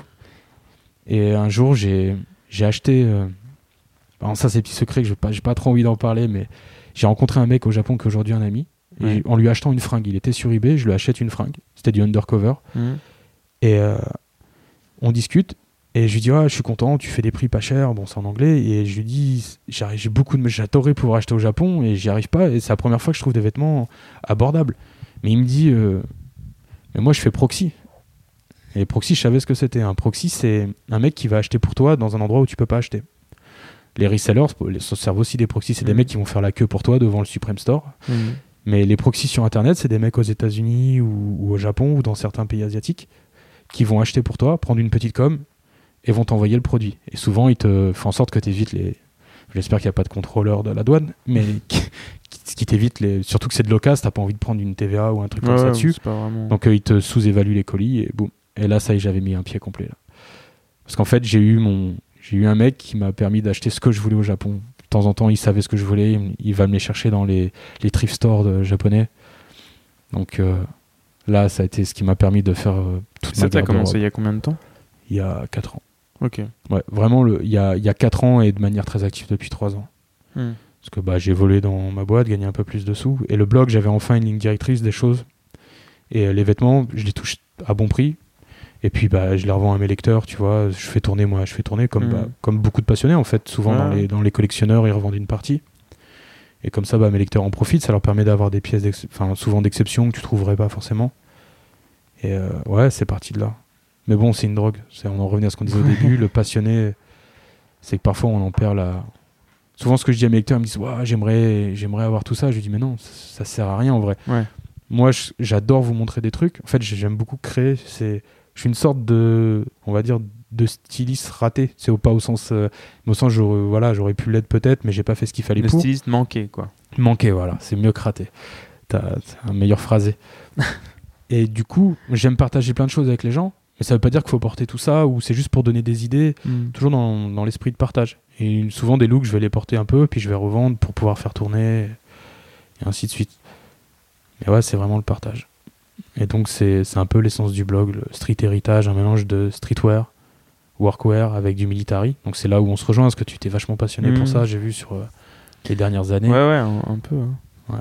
C'est c'est quand même super hein, quand on commence à mettre le nez dedans. Ouais, ouais, bah, quand tu découvres ça, bah, c'est comme tout univers. Tu découvres, euh, tu découvres un monde et tu découvres des passionnés, tu découvres des ouvrages, Ouais. euh, tu découvres des magazines et, euh, et tu te rends compte que, que bah, finalement c'est.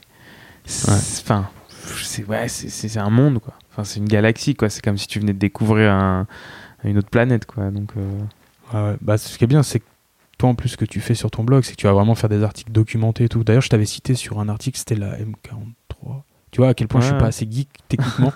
je connais visuellement les modèles, mais ouais, même 40 ans. il était hyper intéressant cet article. Je l'avais cité parce que c'était. Parce que souvent, ce qui est difficile sur les, les blogs de passionnés de military vintage, c'est que tu tombes dessus et c'est. C'est assez lourd à lire, c'est très. En fait, le problème de ce que, de ce que, enfin, le problème, le- l'écueil de ce que je peux faire, c'est, Mm. c'est que tu peux parfois euh, soit être trop superficiel, soit être trop pointu. Et moi, il faut que je sois entre les deux parce que je peux, je suis pas un blog euh, ultra technique. Ouais. Je suis pas un blog euh, ultra superficiel et je suis vraiment euh, sur une, une fine euh, euh, ligne, une, un Ouais. filin, tu vois. Et, et je dois tenir cette ligne. La frontière, quoi, elle est mince. Ouais, elle est très très mince. Et, euh, et j'ai pas envie de perdre certaines personnes, euh, Mhm. tout ça parce que, parce que le, le, le contenu sera trop riche ou pas assez riche. Ouais, mais tu sais que même moi, je décrocherais sur un article trop, Ouais, alors que je suis passionné, entre guillemets, tu vois. Tu peux décrocher. hein. c'est que parfois quand tu, tu te noies dedans dans le texte mais c'est là tout l'intérêt des blogs comme le tien ou de ce que j'essaie de faire dans un autre style c'est même moi tu vois je pousse pas trop loin les choses mais tu donnes des pistes aux gens et Mhm. parfois j'ai des lecteurs qui m'écrivent bah, moi je suis Instagram à la base j'étais vachement contre mais c'est quand même pratique pour avoir le lien avec euh, les gens Et puis tu découvres quand même des marques. Ouais. euh, Enfin, c'est assez. mais moi j'ai des lecteurs qui sont devenus plus techniques que moi sur l'aspect vraiment purement technique tu vois parfois et- ils me parlent de trucs je leur dis euh, ils- limite ils me demandent d'où- viennent les fils tu vois Ouais. Alors je sais pas si c'est euh, parce que mes copains de bonne gueule, eux sont très. J'ai une partie des, lec- des lecteurs qui viennent de là-bas parce que j'ai fait des Mm. choses pour eux. Mais ouais, je dis bah les fils, je, je sais pas quoi.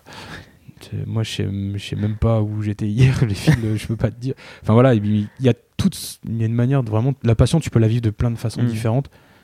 Et ce que j'essaie de partager, et que j'ai pas toujours été comme ça, c'est de pas te fermer aux autres. Parce que je viens des forums où c'est très geek, c'est- ça peut vite devenir euh, communautaire dans le mauvais sens. Mhm. Et euh, je pense à un forum en particulier, s'il y en a certains qui m'écoutent, ils sauront duquel je parle, parce que j'ai été insulté sur pas mal de forums, tu vois. Bon là, tu rentres dans le milieu des geeks, Mhm. bah même euh, un mec comme Benoît de Bonne Gueule euh, sait ce que c'est. Et les mecs sont fous, en fait, ils, ils perdent le, le sens des réalités, tu vois. Ils sont sur une partie du vêtement, Mhm. et ne peuvent pas arriver à apprécier le reste, tu vois. Et ça, c'est c'est surtout ce qu'il faut pas faire, je pense, quand on, aborde le vêtement et qu'on commence à s'y intéresser. Par exemple, tu parlais de l'élégance masculine classique, tu vois, le, le sartorial. Mhm. Bon, bah, toi, tu me vois là tout de suite, j'en suis à des années-lumière. Et bah, c'est un des styles qui m'inspire le plus. Parce que, vu que. Alors, attention, c'est ma lecture du sartorial, donc je vais, je vais peut-être faire hérisser les poils de, de certains. Mais vu que vous pouvez pas. Il y a, il y a moins de. On va dire de. Il y a une moins grande pluralité de pièces, de, il y a moins de coupes. Enfin, il y a- on peut être moins créatif dans la coupe, donc vous, Mhm. c'est beaucoup les tissus, les matières, les associations. Enfin, moi, je le, je le vois comme ça. De rajout, tu vois, quand tu me disais la, la touche des léopards, Mhm. bah ça, ça m'est inspiré des, des pochettes. Ouais. Parce que les pochettes, parfois, ça dénote complètement. Et ils, ils mettent juste une touche de quelque chose sur la pochette. Bah, tu peux le faire avec tes chaussettes euh, quand tu t'habilles comme moi. Et voilà, le, sat- le sartorial, c'est un des, des trucs qui m'a beaucoup inspiré sur les dernières années, sur les couleurs, les matières. Parce que je suis, quand je regarde une tenue, je vois des lignes et après, je vois des couleurs. Ça fait, je, peins- je peux pas te peindre ce que je vois. Et le sartorial, c'est un des trucs au niveau des couleurs, ça me nourrit le plus les yeux. Tu vois, je sais pas, je trouve ça. Mhm. Alors que j'ai aucune affinité pour le costume et Ouais, t'en portes pas. J'en ai deux. j'ai un Discord qui date de. Ouais. Bon, alors là, qui, qui, je pense est, euh, est une insulte au costume. Faudrait que je te le montre. En plus, j'ai mis une photo sur le blog, mais honnêtement, j'avais pas la.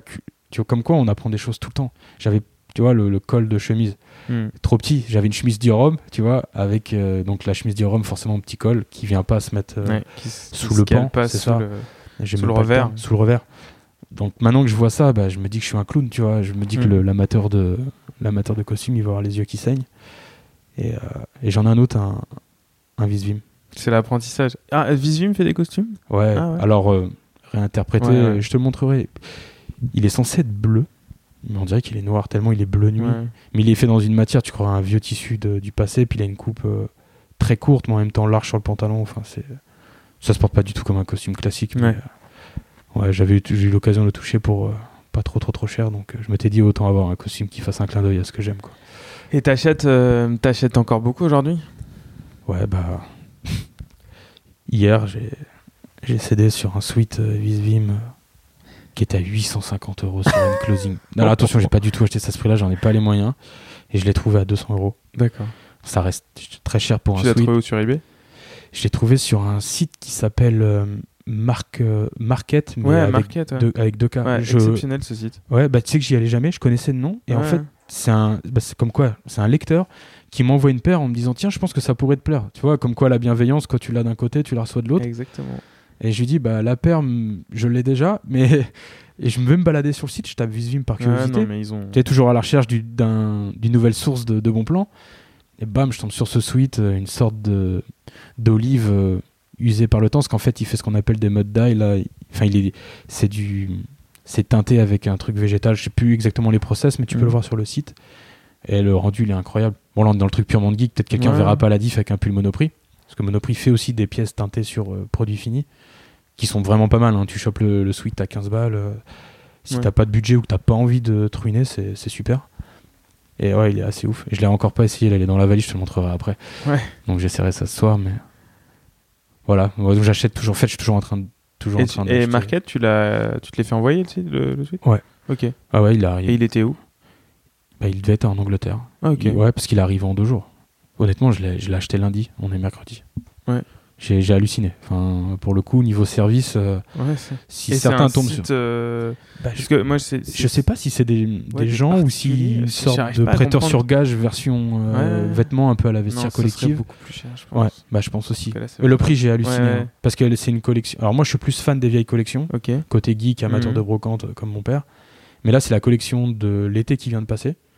Donc souvent, euh, c'est beaucoup plus cher les anciennes Ouais, collections. ouais. Les, les premières collections, Ouais, je veux dire, parce qu'elles ça, viennent là, de sortir. Et là, j'ai halluciné sur le prix. Donc non, mais tout, tout est. Enfin, euh, je, je- je l'ai envoyé justement à Lucas euh, euh, et il me dit ah, enfin, il m'a répondu, il me dit ah, justement, ce site, je, je le recherchais euh, et moi, je, suis- je sais plus du tout pourquoi je suis tombé sur. Bah ce là, site. faut que tes lecteurs le mettent dans. le- Pour ceux qui aiment bien. Puis il y a un peu de tout. Hein. Ouais, pas. Market avec en- 2K. Ouais. Et ils ont 100 aussi E, un compte euh, Insta. oui, 100 E. Ouais, sans eux, ouais. Ils ont aussi un compte Insta où ils postent leurs nouveautés. Alors, je, le, je le suis M-A-R. pas, mais K K T. ouais, c'est Ouais. ça. Et ouais, ça fait partie des petits sites sympas à avoir. Ok, donc tu continues à acheter et tu Ouais. acheter revendre. euh, Ouais, constamment. ouais, ok. Constamment, c'est. euh, Et t'achètes du Visum, t'achètes quoi d'autre? Alors, euh, on va dire dans les trucs que j'aime beaucoup. Alors, en chaussures, j'ai acheté beaucoup de Yuketen ces derniers temps. Mhm. Alors, je t'en parle aussi parce que j'ai vu que à fait la qui- Ouais, je l'ai vu. j'ai vu que tu l'avais acheté déjà sur Insta. Et, bah, Yuketen, c'est vraiment super. Ouais, c'est vrai. C'est c'est fait aux États-Unis. Puis, euh, ce qui est bien, c'est que ça- tu peux avoir un style sobre et trouver des Yuketen sobres avec toutes les qualités de Mhm. Yuketen. Et si tu as envie d'une paire euh, complètement flashy, complètement délurée avec la touche japonaise à son maximum, Hmm. bah tu l'as aussi. J'en ai une là, je l'ai pas encore postée. C'est des, euh, bah, c'est des pennies. C'est des pennies montés sur euh, Smell Crêpe Ouais. et avec un cuir de chèvre euh, imprimé léopard. Donc euh, j'attends un, un Levi's vintage, un vieux 501 des années 80, la Made in US, Ouais. Un petit peu à la, pour faire un peu comme Lucas. Et euh, je vais, euh, je vais tenter un look avec ça. Elles sont spéciales, mais euh, je vais On tenter va un voir look ça, avec de Ouais, voir. ouais. Et tu euh, et t'achètes du t'achètes du Levi's vintage, ouais, t'achètes ça sur euh, pareil sur eBay, tu Ouais, alors le problème c'est que je suis pas aussi calé et euh, je sais que les amateurs de vintage, bah, comme tout le monde quand t'es peuvent. euh, Enfin, les genre brut closing, tout ça, Mhm. c'est super, mais c'est un peu cher. Moi, je suis tellement habitué à, Ouais. à chiner que j'essaie toujours de trouver le moins cher. Par contre, ils ont une sélection extraordinaire. Hmm. Il y a vraiment des belles choses. Mais euh, bah, en fait, j'ai rencontré. Bah, tu vois, ce blog, je le, je le fais pas pour l'argent. Mais ça me permet de rencontrer des gens vraiment cool. Ouais. Et j'ai Ouais, tu rencontré partages ta passion. Ouais. puis- J'ai rencontré un Français qui, qui a monté une marque qui s'appelle Overlord. Je sais pas si ça te dit quelque chose. Ouais, euh, ouais. Ça me dit que Alors, c'est un gars qui, euh, il s'appelle Cédric. C'est un gars qui a, un- je pense, qui a une longue carrière dans le vêtement français. Il m'a jamais dit. Je sais qu'il a eu des succès, tu vois. Et cette marque-là, il- je connais pas le nom des marques qu'il a pu monter ou des magasins. Il a eu des succès. Et cette marque-là, il se l'est faite pour le kiff. Lui, il vit en Thaïlande. Et donc, du coup, en Thaïlande, c'est une des mecs. Et ça, je l'ai appris en discutant avec lui. C'est une des mecs du vintage militaire. D'accord. ouais. Il y a énorme, il y a des passionnés. Apparemment, il y a des stocks énormes. Et Hmm. lui, il m'a dit qu'il pouvait m'avoir ce que je, entre guillemets, presque ce que je voulais à des prix sympas et tout. Je peux pas dire les prix là, tu vois, mais il m'a sorti des trucs. Et là, je me dis, c'est pour ça que les revendeurs après, ils se régalent quand même. Mais bon, c'est, il y a des, des bonnes choses à, Mhm. récupérer. Bah, euh, J'avais acheté une, euh, une euh, chemise de l'armée US, ouais, Seabees. Euh, donc c'est de, la marine quoi. ouais, euh, en fait c'est une sur la poche t'as, t'as donc une abeille et dans chaque patte elle a un outil parce que c'est euh, c'était le je crois que alors je, je veux pas dire de conneries mais je crois que c'est euh, la partie de l'armée qui s'occupe de tout ce qui est réparation d'avions etc. Ah ouais, Et donc c'était leur emblème quoi et je l'ai acheté à Bangkok. putain, génial. Dans ah oui, c'était il y a deux ans que t'es parti là-bas, Ouais, je crois. allé- C'est au début où Ouais, je te suivais. C'était il y a deux ans, Ouais. exactement. Et euh, je l'ai acheté dans un magasin qui s'appelle Wooden Submarine. Si vraiment vous allez à Bangkok, pff, allez dans ce magasin. Ouais, Vraiment canon. Tu, et tu retrouves, et ce qui est ouf, c'est que tu vas là-bas et tu retrouves euh, tout, le, tout le vêtement workwear français. Parce qu'en fait, il est en contact avec un mec en France. Enfin, il- ouais, ouais, ils ont des connexions. ouais, ils euh, sont très très connectés. Ça se trouve, il est connecté avec, euh, avec les mecs de Brut, Mm. avec Paul. Et, et il s'envoie des stocks. Et, et c'est vrai que tu as énormément de stocks de. Alors, je sais pas trop pourquoi, mais des stocks ouais, de military. De... Je veux pas dire de Vintage. bêtises, mais je crois que de- c'est écrit sur mon blog en plus. Putain, Mm. je, je l'ai écrit, je m'en rappelle plus. Euh, Cédric m'a expliqué, il me semble, hein, à, à vérifier, c'est que pendant la guerre du Vietnam, il y avait Mhm. des bases américaines en Thaïlande. Ouais, certainement. hein. Tu vois, ou pendant les guerres qu'il y a eu, Mhm. euh, je suis pas hyper calé euh, sur cette période-là. de Après, il y en a aussi eu beaucoup en... des bases américaines en... au Japon. Ouais, bah, c'est aussi pour ça qu'ils ont beaucoup Et de c'est aussi pour ça qu'ils ont. Ils ont ouais. Ouais. bah, comme quoi, enfin, Il y a eu la guerre de Corée, Ouais. la guerre du Vietnam. euh. Bah, en vrai, de toute façon, le vestiaire militaire, quand tu regardes, tu le retrouves dans tellement de pièces. euh, rien que le trench, quand toutes les, les nanas sur le dos, c'est une pièce Ouais, le trench, euh, je crois que le caban aussi. Ouais, ouais, le caban, bah ouais, c'était la Ouais, marine. Enfin, énormément. Mm. Après, c'est comme tout. euh, le militaire fait évoluer la technique, Ouais. fait évoluer la médecine, fait évoluer le vêtement aussi, fait évoluer l'horlogerie. Enfin, ça, ça fait tout évoluer parce que ça, ça te met dans une situation qui est tellement euh, délicate et qui, te, qui nécessite d'être tellement Mm. euh, de, de se renouveler, trouver des idées, etc. Enfin, Ah, tu sais que c'est marrant, ça fait le lien avec un truc. Je suis en train de, je suis en train de lire un bouquin de Bernard euh, Weber ou Werber, je sais plus qu'une copine m'a Ouais. passé, le père de nos pères. Et il y a un passage sur. Euh, T'as différentes thèses de d'où viennent les hommes, tu vois, le, Mm. on va dire de l'évolution. Et t'en as un qui parle de la super domination ou la super détermination, quelque chose comme ça. Faudrait que je retrouve le terme. Il explique que l'homme a évolué parce que pour pouvoir survivre, il faut pouvoir battre les autres. Et c'est ton intelligence, en fait, au fur et à mesure, notre intelligence se serait développée pour dominer les autres espèces et pour ne pas être le, le dominé et finir manger ou et Ouais. ne pas et que Mhm. les herbivores s'ils sont les moins malins entre guillemets enfin c'était la thèse du personnage c'est parce qu'eux on continue à manger de l'herbe alors que les prédateurs ils sont obligés de plus rusés faut Mhm. qu'ils faut qu'ils apprennent à attendre un guet-apens ce genre de choses et en vrai ça se retrouve avec la guerre t'es obligé de te surpasser pour battre ton ouais, adversaire c'est triste mais euh, Ouais, c'est très triste. ouais. c'est super triste Mais en Ouais. même temps, c'est. dos au mur que C'est la réalité, exactement. Ouais. Et donc, euh, et toi aujourd'hui, avec ton Visvim, c'est vraiment euh, ta, ta marque fétiche. Je T'en as d'autres. Ouais, j'aime bien. Alors, mon anglais va se ressentir maintenant. Engineering Garments, Ouais. on peut dire EG ou IG. Donc, euh, avec. euh, c'est Dei- Deizuki, Suzuki, je crois, le créateur. Tu vois, comme quoi je suis pas un geek à Ton, fond. Japon, ton japonais est meilleur que ton. Ouais, bah, ça c'est. bah, c'est moins dur en vrai le japonais à dire quand tu connais les. euh, Ouais. Et encore, je connais rien, mais c'est un peu plus facile. Peut-être la génération manga d'avoir entendu des mecs parler. Bon, quoi que faire des kamehameha, ça te fait pas apprendre le japonais, mais.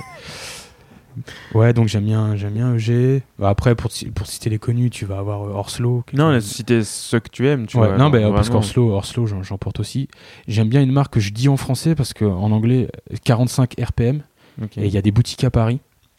Alors là, j'incite vraiment les gens à y aller. Parce que souvent, je dis que Visvim, c'est la, c'est la quintessence du workwear réinterprété de manière moderne avec des savoir-faire euh, anciens, etc. Mais bon, il y a une couche marketing quand même. Il faut, faut pas non plus être. Pas le monde des bisounours. Ouais, voilà. Et 45 RPM, c'est une marque qui fait pas parler d'elle, mais alors au niveau savoir-faire, c'est phénoménal. Et à la base, ils sont sur la culture de, ils sont, ils sont basés sur l'indigo. Et qui vend ça? Euh, ils ont un, un magasin en nom propre. Ah ouais, à ouais, Paris? Ouais, ils ont un, un flagship. Et euh, c'est, bah moi, je les achète qu'au Japon les pièces. En fait, c'est une marque qui existe depuis longtemps, donc tu trouves ça pas trop cher au Japon. Mais alors là, ouais, les, les prix retail, euh, s'il y a des Parisiens qui nous écoutent, allez-y pour regarder. Après, c'est très cher, mais par contre, au niveau, c'est fou. Hmm. Et là, tu as tout ce, que je parlais, ce dont je parlais, de la, cette poésie japonaise, ce sens du détail, tu sais, de. C'est vraiment, c'est vraiment des beaux produits. J'ai beaucoup de chemises de chez eux. pas à verbaliser ça. Ouais, j'ai, j'ai essayé. Je... Ça fait peut-être partie du truc, tu vois, de ne pas le verbaliser au final Ouais. et, de, et de pas mettre de mots. Et t'es sûr que c'est un. Non, je vais pas dire un. Un fantasme. Ouais, une sorte de fantasme. Peut-être. c'est- C'est. Peut-être. Parce que j'ai toujours tendance, et je sais que c'est- je sais que c'est un trait de caractère, j'ai toujours tendance à me créer une histoire autour des choses qui me, qui me marquent, tu vois. Hmm. Tu vois, Rick Owens, moi, il y a toute une chose qui s'est créée autour de ça, par exemple. Toi, quand tu vas le regarder, tu vas peut-être voir juste des fringues noires très géométriques. Mais à la base, il s'inspirait de ce qu'on appelle le dirty white trash. C'était l'Amérique blanche très profonde. Donc, c'était la street culture blanche, tu vois. Et toutes ces fringues au début, moi, j'y voyais la, la crasse de la rue euh, blanche américaine ou des, des contrées américaines. Et je me créais des histoires et les vêtements, je les réinterprétais comme ça, tu vois. Mais en vrai, ouais, c'est- il y a une part de fantasme. Mais si un designer arrive à te faire fantasmer, je je trouve c'est qu'il a réussi son travail. Mm. Un peu comme quand, euh, tu vois, moi j'ai pas de palais. Si un jour je vais, Tu dis que t'as pas de palais, mais qu'en fait j'ai pas d'odorat. J'ai Ah ouais un, ouais, je, je, je sais pas pourquoi. J'ai un odorat très peu développé, du coup ça joue sur mon palais. T'as déjà été. euh, t'as- consulté pour. Non, bah, tant pis, c'est pas grave. Ah ouais, c'est Je dingue. vais dire un truc, quand t'aimes acheter des fringues comme j'aime, vaut mieux pas avoir le goût des restaurants de luxe aussi. Parce que ça, ça revient vite très cher après. Mais comme j'aime les choses. C'est vrai que parce que si Ouais. t'aimes les choses et que tu vas jusqu'au bout, là pour le coup, tu vas finir par faire tous les étoilettes de France. Bah voilà, Là, surtout j'ai un ami qui est tu- passionné de ça. Ah ouais. Et il m'a déjà emmené une fois. Et, euh, t'as pas. non, j'ai apprécié, tu vois. Ouais. Je, je vois quand même la différence, mais je lui dis, tu vois, je pense que je suis exactement comme le mec qui va pas avoir une différence entre une chemise Visvim et une chemise Orslo, par exemple. C'est deux super produits, mais il y a quand même des, des, des différences euh, qui te sautent aux yeux quand Ouais. tu connais. Et sur la cuisine, ouais, je manque ce... Je l'ai pas, ce truc. Alors si un jour je gagne plus d'argent euh, et que je peux... Parce que je- pour l'instant, je trouve que c'est donner de la confiture au cochon que d'y aller, tu vois. Et, euh, Mais ouais, c'est... euh, Je sais plus ce que je disais, je me suis perdu dans mes... Tu, tu disais que euh, il valait mieux. Comme, comme t'avais pas de palais, euh, attends, c'était quoi? Oui, il valait mieux ne pas avoir de palais. Enfin, comme t'avais pas de palais, c'était plutôt bien pour toi, puisque Ouais. t'allais pas. euh, Ça évite de finir ruiné de trop. Ouais. Mais c'est la même démarche. Le mec qui va te faire rêver dans, dans ton assiette. Parce que moi, mon pote qui est passionné de, de, de bonne cuisine, Mm. quand il m'en parle, il t'en parle peut-être même avec plus de passion que moi quand je parle de vêtements. Mm. Il a les yeux qui brillent, il me dit que c'est une expérience. Et je retrouve ces mêmes mots quand moi, je- tu vois, quand j'ai sorti mon Sweet Visvim du colis, on parle d'un carton moche, tu vois. de- il était enveloppé dans un. Il n'y avait pas de packaging de luxe, il était enveloppé dans un, un blister en plastique. Mm. Et quand je l'ai sorti, tu vois, je l'ai eu dans les mains. Bah, ça, l'expérience, elle commence, tu vois. Je sens que le coton, bah, c'est pas le même coton. La couleur, elle a une nuance. Il- Des détails, je vois que les épaules, elles tombent, donc je vois déjà le fit qu'il va avoir. Donc, tu vois, ça reste une Ouais. expérience. Et en fait, chaque fois que j'ouvre un colis, on va me prendre pour un fou, hein, mais Non, chaque non, fois que non, j'ouvre non. un colis, c'est Noël, tu vois. Mm. Et c'est, je le regarde avec des yeux d'enfant. Mais enfin, avec la même magie d'un enfant, mais avec des yeux d'adulte qui peut percevoir les, les subtilités, les nuances de. Et ça, ça j'aime beaucoup. Ouais, parce que t'arrives à les apprécier. Je pense. Après, euh, ça se trouve, je... c'est toujours ce que je dis, c'est comme tu l'as dit, c'est peut-être fantasmé et peut-être qu'en fait je me, je me trompe. Non, je te taquine, hein, mais Ouais. ça se trouve. euh, Non, mais j'aime bien. c'est euh, possible. Faut J'aime aussi- bien mettre, euh, j'aime j'aime bien comprendre, tu vois. Ouais. C'est d'ailleurs l'objet de ce podcast, tu vois, comprendre, à la fois comprendre et à la fois imprimer sur euh, une bande euh, magnétique, Ouais. Enfin, c'est plutôt sur une carte mémoire, euh, des expériences et tu vois des mots et, et des parties de vie, tu vois. Et c'est aussi pour ça que je le fais. J'aime bien, j'aime bien comprendre, tu vois. Et là, et là, ce côté, je vois que tu n'arrives pas à verbaliser le truc. Je me dis, mais tu vois, Ouais. où il est, quoi? Où est, où est, où est la, où est le détail qui fait que ça te touche, ça me touche aussi, Mm. et, euh, et on n'arrive pas trop à, à exprimer, euh, et on n'est pas les seuls, et ça touche euh, des, des centaines de milliers de personnes euh, dans le monde, quoi, mais euh, Mais t'en as qui en parlent mieux quand même que moi, par exemple. Au- vraiment au niveau du pourquoi. ouais. Moi, je vais l'exprimer au travers de tenues, mais Mhm. j'ai peut-être moins bien l'exprimer avec les mots. Tu vois, vu que je suis plus visuel. Et j'ai, bah, sur mon blog, j'ai rencontré des gens, et certains maintenant écrivent de temps en temps. Ouais. Donc des, des mecs comme moi, des passionnés. Et euh, donc Solara, Solara qui poste quelques articles, qui est très amateur de japonais aussi. Mm. Et pff, il a, il a, il a un truc avec les fringues, ce mec. Il est, il est doué, honnêtement. Moi, je trouve même qu'il fait des meilleures tenues que moi. C'est mon style à moi, je le préfère, mais les siennes, elles ont, elles ont, le- elles ont beaucoup plus la teinte japonaise que les miennes, si tu veux. Et euh, moi, je les européanise et je les street, streetise pour faire un, un- comment on appelle ça, Un un, néologisme. néologisme. Mais, euh, mais lui, ouais, il a, et quand il en parle sur le blog, tu vois, il y a, si tu veux, je t'enverrai des liens d'a- d'articles où il en parle. Il en parle super bien. Et par exemple, c'est un terme que je connaissais pas, le ma. Tu vois, il me parlait du ma. Donc le ma, c'est le mot japonais. Ça dit peut-être pas ma, mais ça s'écrit ma. Pour, euh, c'est le mot qui désigne l'écart qu'il y a entre le vêtement et le corps. D'accord, ouais. Donc les japonais, le ma, c'est quelque chose d'important normalement. Ils doivent pas être moulés dans leurs vêtements. Ah ouais. D'ailleurs, Visu est une marque qui est quand même assez, assez ajustée. Bon, pas sur toutes les pièces, mais qui va un peu à l'encontre de ça. Mais tu as beaucoup de marques japonaises qui ont, qui ont le mât. Voilà, qu'on se... Et c'est le l'air qui passe entre le- les vêtements, quelque chose comme ça. Ah oui, c'est c'est un côté très euh, je sais pas, c'est presque religieux quoi. Enfin, Ouais, bah en fait, tu le retrouves dans les trucs comme puis dans ce qu'on voit dans le passé, c'est les grands kimonos, Ouais. tout ça. Puis quand tu regardes les japonais, ils s'habillent pas tous larges, parce que ça, c'est une idée reçue. Mhm. Mais tu l'as dans beaucoup de créateurs, et en fait, c'est cette notion-là, ça vient de leur héritage. Le mât, c'est de- d'avoir des vêtements dans lesquels ils se sentent bien, et ils sont aussi beaucoup assis, les japonais. Tu sais, quand ils rentrent, ils, Mhm. ils mangent assis, etc. Euh, même pas avec assis mon- comme nous, plutôt Ouais. accroupis quoi. Voilà. Enfin, Euh, Même avec mon jean un peu size up, quand je me mets accroupi et que je faut que je, je le sens, quoi, ça Mhm. va te. Enfin, sans rentrer dans l'anatomie, ça te, ça te met pas forcément à l'aise, quoi. Donc c'est un peu de tout ça. Et lui en parle très bien. Et toi, tu euh, quelles sont les personnes ou les personnalités ou ou je sais pas les enfin, je la craignais cette, qui je la craignais cette question. Est-ce que tu des est-ce que tu en as? Est-ce que tu as envie de les Ah. partager? Est-ce qui, t'ont inspiré et qui t'inspirent aujourd'hui? Et bah visuellement, c'est difficile de dire que. En fait, je pense que je- si on est tous inspirés de quelque chose. De toute façon, on trouve tous notre inspiration quelque part, mais j'ai pas euh, d'icône de style. Tu vois, sur Insta, je suis. euh, D'ailleurs, je ne retiens pas leur nom. Je, vais, je, je suis des icônes de style pour les autres. Euh, l'italien, c'est l'italien qui a toujours des pantalons blancs. Squardi. Squardi. Voilà, il y a, il y a un japonais aussi qui est toujours, bah, qui est toujours habillé avec des costumes et tout, qui a une dégaine de malade, euh, des pantalons très, très taille haute. J'ai perdu son nom. Enfin, qui est- Ouais. je suis des gens qui sont des icônes, mais c'est pas des gens qui sur lesquels j'ai copié ou j'ai pas l'impression qu'ils m'ont inspiré. Enfin, j'ai pas d'inspiration De- première. Ouais, après c'est des tu tu puises un peu partout quoi. Ouais, bah c'est plutôt ça. Tu vois, mon inspiration, ça peut, ça peut être aussi bien un personnage de Final Fantasy VII euh, parce qu'il a des grosses work boots dedans, Mhm. que qu'un code couleur que je vais avoir vu sur euh, le père de Sangoku qui s'appelle Badak. euh, il est habillé en noir avec un peu de vert et une touche de rouge, un peu couleur sang bordeaux. Boum, ça va m'inspirer une tenue. En fait, c'est plus des objets, des choses qui vont m'inspirer des couleurs ou une pièce. Par exemple, euh, si un qui ça se ressent peut-être pas dans mon style, mais on va dire s'il y a un film où le mec, je trouve qu'il a, il a une dégaine de, enfin, j'adore son style, c'est dans, c'est De Niro dans Taxi Driver. Mhm. Je, alors que c'est un personnage complètement barré et marginal, mais ça correspond peut-être un peu à ce que je suis, vu que je suis, je suis un petit peu en retrait. Et il a un, il a un look phénoménal. Et d'ailleurs, tout ce film a inspiré une, une collection de Junya Watanabe. Je crois que c'est l'hiver ou l'été 2006. Elle est entièrement sur le thème de Taxi Driver. Et j'ai réussi à choper une veste euh, de cette saison-là. Et donc ça s'inspire, il avait une M65. Ouais. Donc, il y a des M65 mélangés à des vestes de costume. Il défile avec des coups iroquois ou sais, bah, comme dans le film, beaucoup de jeans avec des, des grosses work boots, etc. On peut dire, ouais, ça c'est un film qui m'a que j'ai vu sur le tard, parce que je suis pas très, je suis pas très cinéphile, parce que vu que je suis toujours en train de bouger, j'ai beaucoup de mal à me poser pour regarder des films. Mais ouais, ce film-là, il m'a, il m'a pas mal inspiré. Et tu euh, et aujourd'hui tu tu as des livres, t'as des t'as des bouquins, t'as des t'as des magazines, t'as des Eh ben, magazine, j'en lis pas. Ouais. Enfin, ouais, j'en lis pas. Pour te dire, par exemple, l'étiquette là qui a, qui a Mhm. fait le buzz et je en plus, on m'en a dit que du bien. Comme quoi, c'est un, un signe du destin. Il y a eu un problème, euh, je l'ai jamais reçu. alors je me suis abonné, tu vois, genre pour le recevoir dans la Ah boîte aux bon lettres. Je l'ai jamais reçu. Ils me l'ont renvoyé chez mes parents et j'y suis allé. J'ai oublié de le prendre. Donc j'ai toujours pas lu. Non, je, je regarde. En fait, je regarde beaucoup d'images. Donc, euh, Tu vois, les clutch, les Popeye, je... à l'époque, il y avait des scans qui tournaient. Donc j'ai Ah ouais. vu, j'ai vu beaucoup de scans Ouais. avant qu'on puisse les, les acheter. Mais sinon, c'est.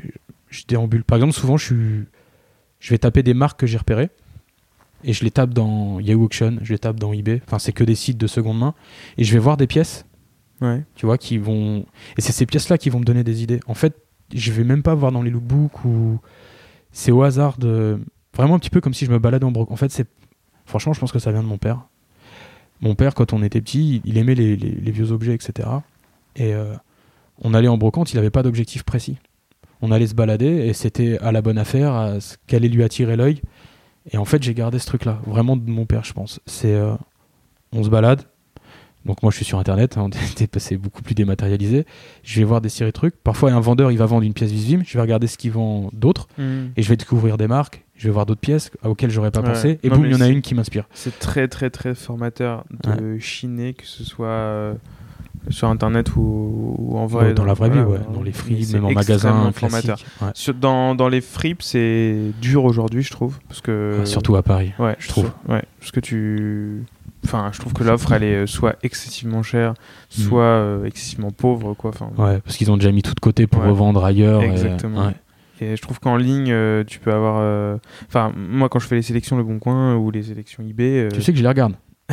Parce que il y a, y a des putains de pièces. Hein. Pardonne-moi le terme, mais euh, et surtout sur les manteaux. Là, tu as fait une série avec des manteaux.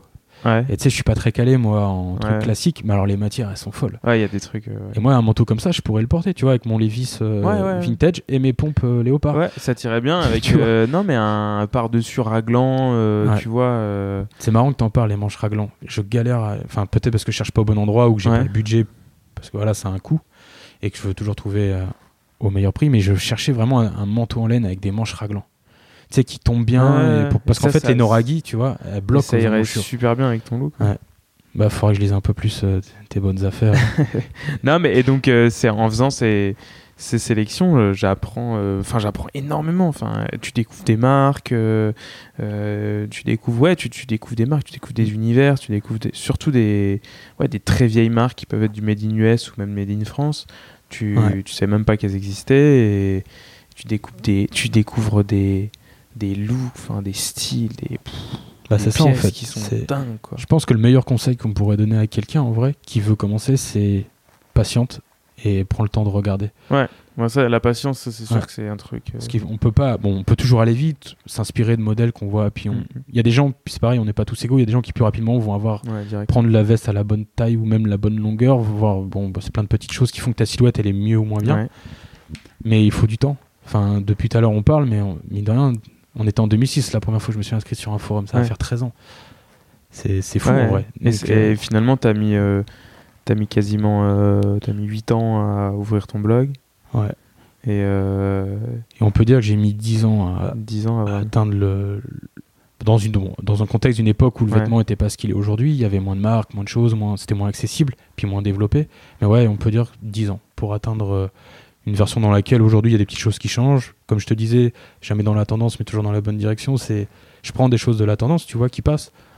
Mais euh, ouais, aujourd'hui, je pense que je serai encore habillé plus ou moins comme ça dans, dans 5 ans, tu vois. Et Sauf- t'as toujours tes sneakers? Ouais, faut que je les vende. Donc euh, j'en ai beaucoup à vendre. Je vais pas faire de pub, j'ai une flemme énorme en fait. T'en as combien? J'ai 150 paires encore. Ok. C'est pas tant que ça hein, pour un, il y a- pour, Non, non. pour un et- collectionneur, t'en mais as, on, on parle en- à 4 chiffres pour certains. Ouais. Mais c'est en fait c'est que c'est une plaie à vendre. Si j'avais un conseil à donner, les sneakers c'est cool, mais faut pas en acheter plus de 5. Parce qu'en fait, on est tombé dans un truc où ça fait que d'en parler, que d'en parler, que d'en parler. Il y a toujours des nouveaux modèles, t'en veux toujours plus. Il y a toujours une paire sympa. Ah ouais, ouais, ça c'est C'est- sûr. Moi, Même moi qui suis pas. euh, Ouais, Enfin, je, me suis mis un peu dedans. euh, mon pote Joe, euh, qui Joyana, ouais je, je suis un petit peu, vois. Qui, qui aime bien ça et qui est. Enfin, son surnom c'est panier percé. Enfin, moi je l'appelle panier Ouais. percé. Mais parce qu'il en achète en permanence. Enfin, il achète plein de trucs en permanence. Ah ouais. de l'art et, euh, et des chaussures.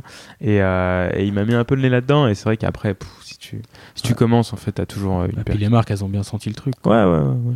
Bon, c'est bien pour la créativité, peut-être. Moi, je trouve que c'est parti un peu trop loin. Mais bon, ouais, faut pas, faut pas en acheter autant. Puis les vêtements, ça doit vivre. Et Ouais. quand on en a trop, quand on a trop de baskets, elles ne vivent pas. ouais, tu euh, peux pas les mettre. ouais. Elles vont se vont pourrir quoi. En plus, oui, c'est que ça se désagrège. Une paire de baskets, elle a une durée limitée dans le temps. Parce que j'ai beaucoup de paires du début des années 90 que j'ai acheté vraiment Tu peux plus les Comme des reliques. Elles sont... Ah ouais, tu peux pas les porter. Alors je suis, je me rappelle plus. Il y a, j'avais rencontré une fille qui m'a expliqué. Elle était restauratrice euh, Mhm. d'œuvres d'art. Elle était spécialisée dans le plastique. Elle m'avait expliqué. J'ai, un peu tout oublié, mais elle m'avait expliqué les différences de plastique. Ce qui faisait que telle paire pouvait résister au temps, quelle, Ah laquelle allait jaunir, laquelle allait s'effriter. On appelle cracked en anglais. Quand elle craque, elle s'effrite, elle tombe en Bah, poussière. après c'est des mousses donc euh, c'est normal que ça s'effrite. euh. mais bon, c'est ouais, c'est pas. Et tu euh, tout à l'heure tu parlais de ton du lavage de tes jeans. Ouais. Tu disais que enfin à un moment t'en as parlé une seconde Ouais, ouais, en disant je que le lavais trop à l'époque. qu'il fallait que tu lavais trop et qu'il fallait pas le faire. Euh, tu laves comment tes jeans? Alors, il y a plusieurs écoles. Moi, je fais pas partie de l'école qui, qui paraît la plus propre. euh, vu de l'extérieur, moi, je lave mes jeans, euh, allez, on va dire deux fois par an. Ok. Sauf euh, accident. hein. Si, je me, enfin, je- si quelqu'un me vomit dessus en soirée, je vais le laver, hein, je, vous- je te Et rassure. t'as un roulement? Maintenant, ouais. Mais en fait, là, par exemple, le nouveau jean que j'ai, euh, bah, je leur fais un peu de pub, mais c'est des copains. J'ai un Fidenim. Donc, c'est une marque euh, Ça s'écrit comment? PH, Ok. plus loin de Nîmes. Et en fait, leur, C'est français? Ouais, c'est franco-suisse. Mais euh, en fait, ils fabriquent leurs jeans au Japon, donc c'est des jeans made in Japan. Et euh, en fait, les, les mecs qui ont créé ça sont des gars qui sont dans le techwear, qui bossent pour une marque de techwear, donc qui aiment aussi beaucoup la techno. Et ce qu'ils ont fait, c'est qu'une fois que leur- les- leurs jeans, ils les achètent en, au enfin, ils les font fabriquer au Japon plutôt. Ouais. Et ensuite, en, en France, ils, ils vont découper une des poches et ils vont appliquer une thermo, un thermocollage, euh, j'ai plus les termes exacts, mais quelque chose d'une bande, tu vois, une, une bande de denim, et mettre une poche, euh, une poche faite en vieux kimono japonais dessus. Ok. Bon, celui que j'ai là, c'est juste une poche en denim en plus. C'est une version un peu moins. Parce que le prix monte assez haut, parce que c'est. Bah, t'as un traitement à la main, etc. Mais là, pour moins de 200 balles, j'ai un taprette qui est franchement proche d'un que je pourrais dessiner. Et c'est des jeans qui. Ouais, il va me. Lui, je, le, je suis en train de le poncer parce que je veux voir comment il va. voir ce qu'il a dans le ventre un peu. Et après, quand tu le laves, tu fais quoi? Tu laves comment? Alors, moi, euh, je les lave jamais en machine. Hmm. Mais j'y reviendrai. euh, Je vais changer un peu pour celui-ci. C'est-à-dire qu'on va dire les deux premières années, je les, je les trempe dans un bac. Là, il est uns, unsunforized, donc ça veut dire qu'il peut, il peut beaucoup rétrécir. Il va rétrécir. Donc, vu que je l'ai beaucoup coupé court, je vais faire très attention. Je pense que je vais le laver à l'eau froide la première Mm. fois. Après, pff, lessive lambda, euh, je le trempe, tu sais, je le malaxe. Donc là, il perd tout son indigo, enfin une partie de son indigo la première fois. Je le fais assécher naturellement, pas de sèche-linge. Et euh, je, le refais, je le reponce pendant 6 mois. Et comment tu le délaves à la fin alors? Bah, c'est, il se tout seul. Ouais. Enfin, si sur certaines de mes photos, s'il y a des curieux qui veulent aller voir, je porte souvent un APC que j'ai, dont j'ai travaillé la coupe moi-même. Mhm. Il est explosé de partout. Je l'ai, il a été au Maroc, il a été au Vietnam. Il a fait plein, il a fait différents pays. Mais en fait, c'est le temps. Ouais. Ouais, le Même temps. en lavage à la main, t'arrives à... petit à petit. Ouais. Et je sais que là, je, je l'ai passé en machine pour la première fois, ce jean. Donc, parce qu'en fait, le, bon, c'était des APC. Les APC jaunissent beaucoup. Mhm. Et c'est quand même moche au bout d'un moment le. Donc, je veux qu'il retrouve le. Ça fera les contrastes plus blancs. Mm. Mais euh, bon, après, je suis pas un énorme geek du denim. C'est-à-dire que moi, j'aime le délavage, j'aime poncer mes jeans, mais je suis pas un aficionados au point de dire ouais, c'est telle couture, tel truc. Je connais les, les codes, mais j'aime bien que le jean garde un aspect moderne pour être dans des silhouettes modernes. Par exemple, je suis pas dans la repro euh, comme beaucoup de. et- mais c'est bien, hein, parce que moi j'aime beaucoup les regarder, ce genre de comptes, mais qui sont des passionnés de workwear, et en fait, c'est presque du cosplay. Mais je le dis pas dans le sens négatif, tu vois, c'est Mhm. pas, pas une moquerie, mais il y a peu de création en fait. Moi, je reste un peu mode de par mon parcours. Et eux, c'est très historique. Donc, ils vont porter les jeans, même s'il y a un quadruple ourlet qui les dit, enfin, ils font quatre verres parce qu'il est trop long. Ils veulent pas le couper, machin. Voilà. Je comprends, mais c'est pas mon truc. Et tout à l'heure, tu disais, euh, ça aurait pu être un jean que j'aurais pu dessiner. Ouais. Euh, on t'en vient au dessin, au design, au- à la Ouais. création? Bah, il est encore un peu tôt pour en parler, mais je suis en train de. Bah, mes lecteurs le savent, Ouais. donc autant en parler. Mais euh, je te, je te pose la question parce que. ouais, tu le sais un peu. D'ailleurs, tiens, j'ai, vois, attends, je fais après. Et euh, je, ouais, on est en train, en fait, avec un, avec un lecteur que j'avais rencontré Ouais. sur un forum, c'est devenu un ami, Mm, mm. un autodidacte, un mec hyper doué qui avait un petit gabarit. C'est-à-dire, il est un peu plus petit que toi, je crois. Bon, on Ouais. pas, je suis pas très grand non plus. Hein. 70, Ouais, non, il, non, bah, il fait, tu fais quelle taille? 1,72. Ah non, bah, il fait ta taille. Ouais. Moi, je fais un 76-17. hein. On est tous Ouais. les deux des gabarits moyens. Mais il, était, il est surtout très fin, tu vois. Ouais. Et en fait, il pas trouvait facile. Ouais, il trouvait pas de Noragi, il avait kiffé mon délire de Noragi sur le blog, mais il en trouvait pas à sa taille. Donc déjà, c'est pas facile d'en trouver tout court, mais il n'en trouvait pas à sa taille. En plus, Ouais. déjà c'est compliqué. Sauf alors. acheter des Visvim, mais c'était trop cher pour lui, hors budget. Puis il avait bah, acheter du Visvim pas cher, faut une culture et faut prendre du temps. Mm. Tu le paies indirectement ton prix, pas en argent, mais tu le paies en temps et en, en investissement.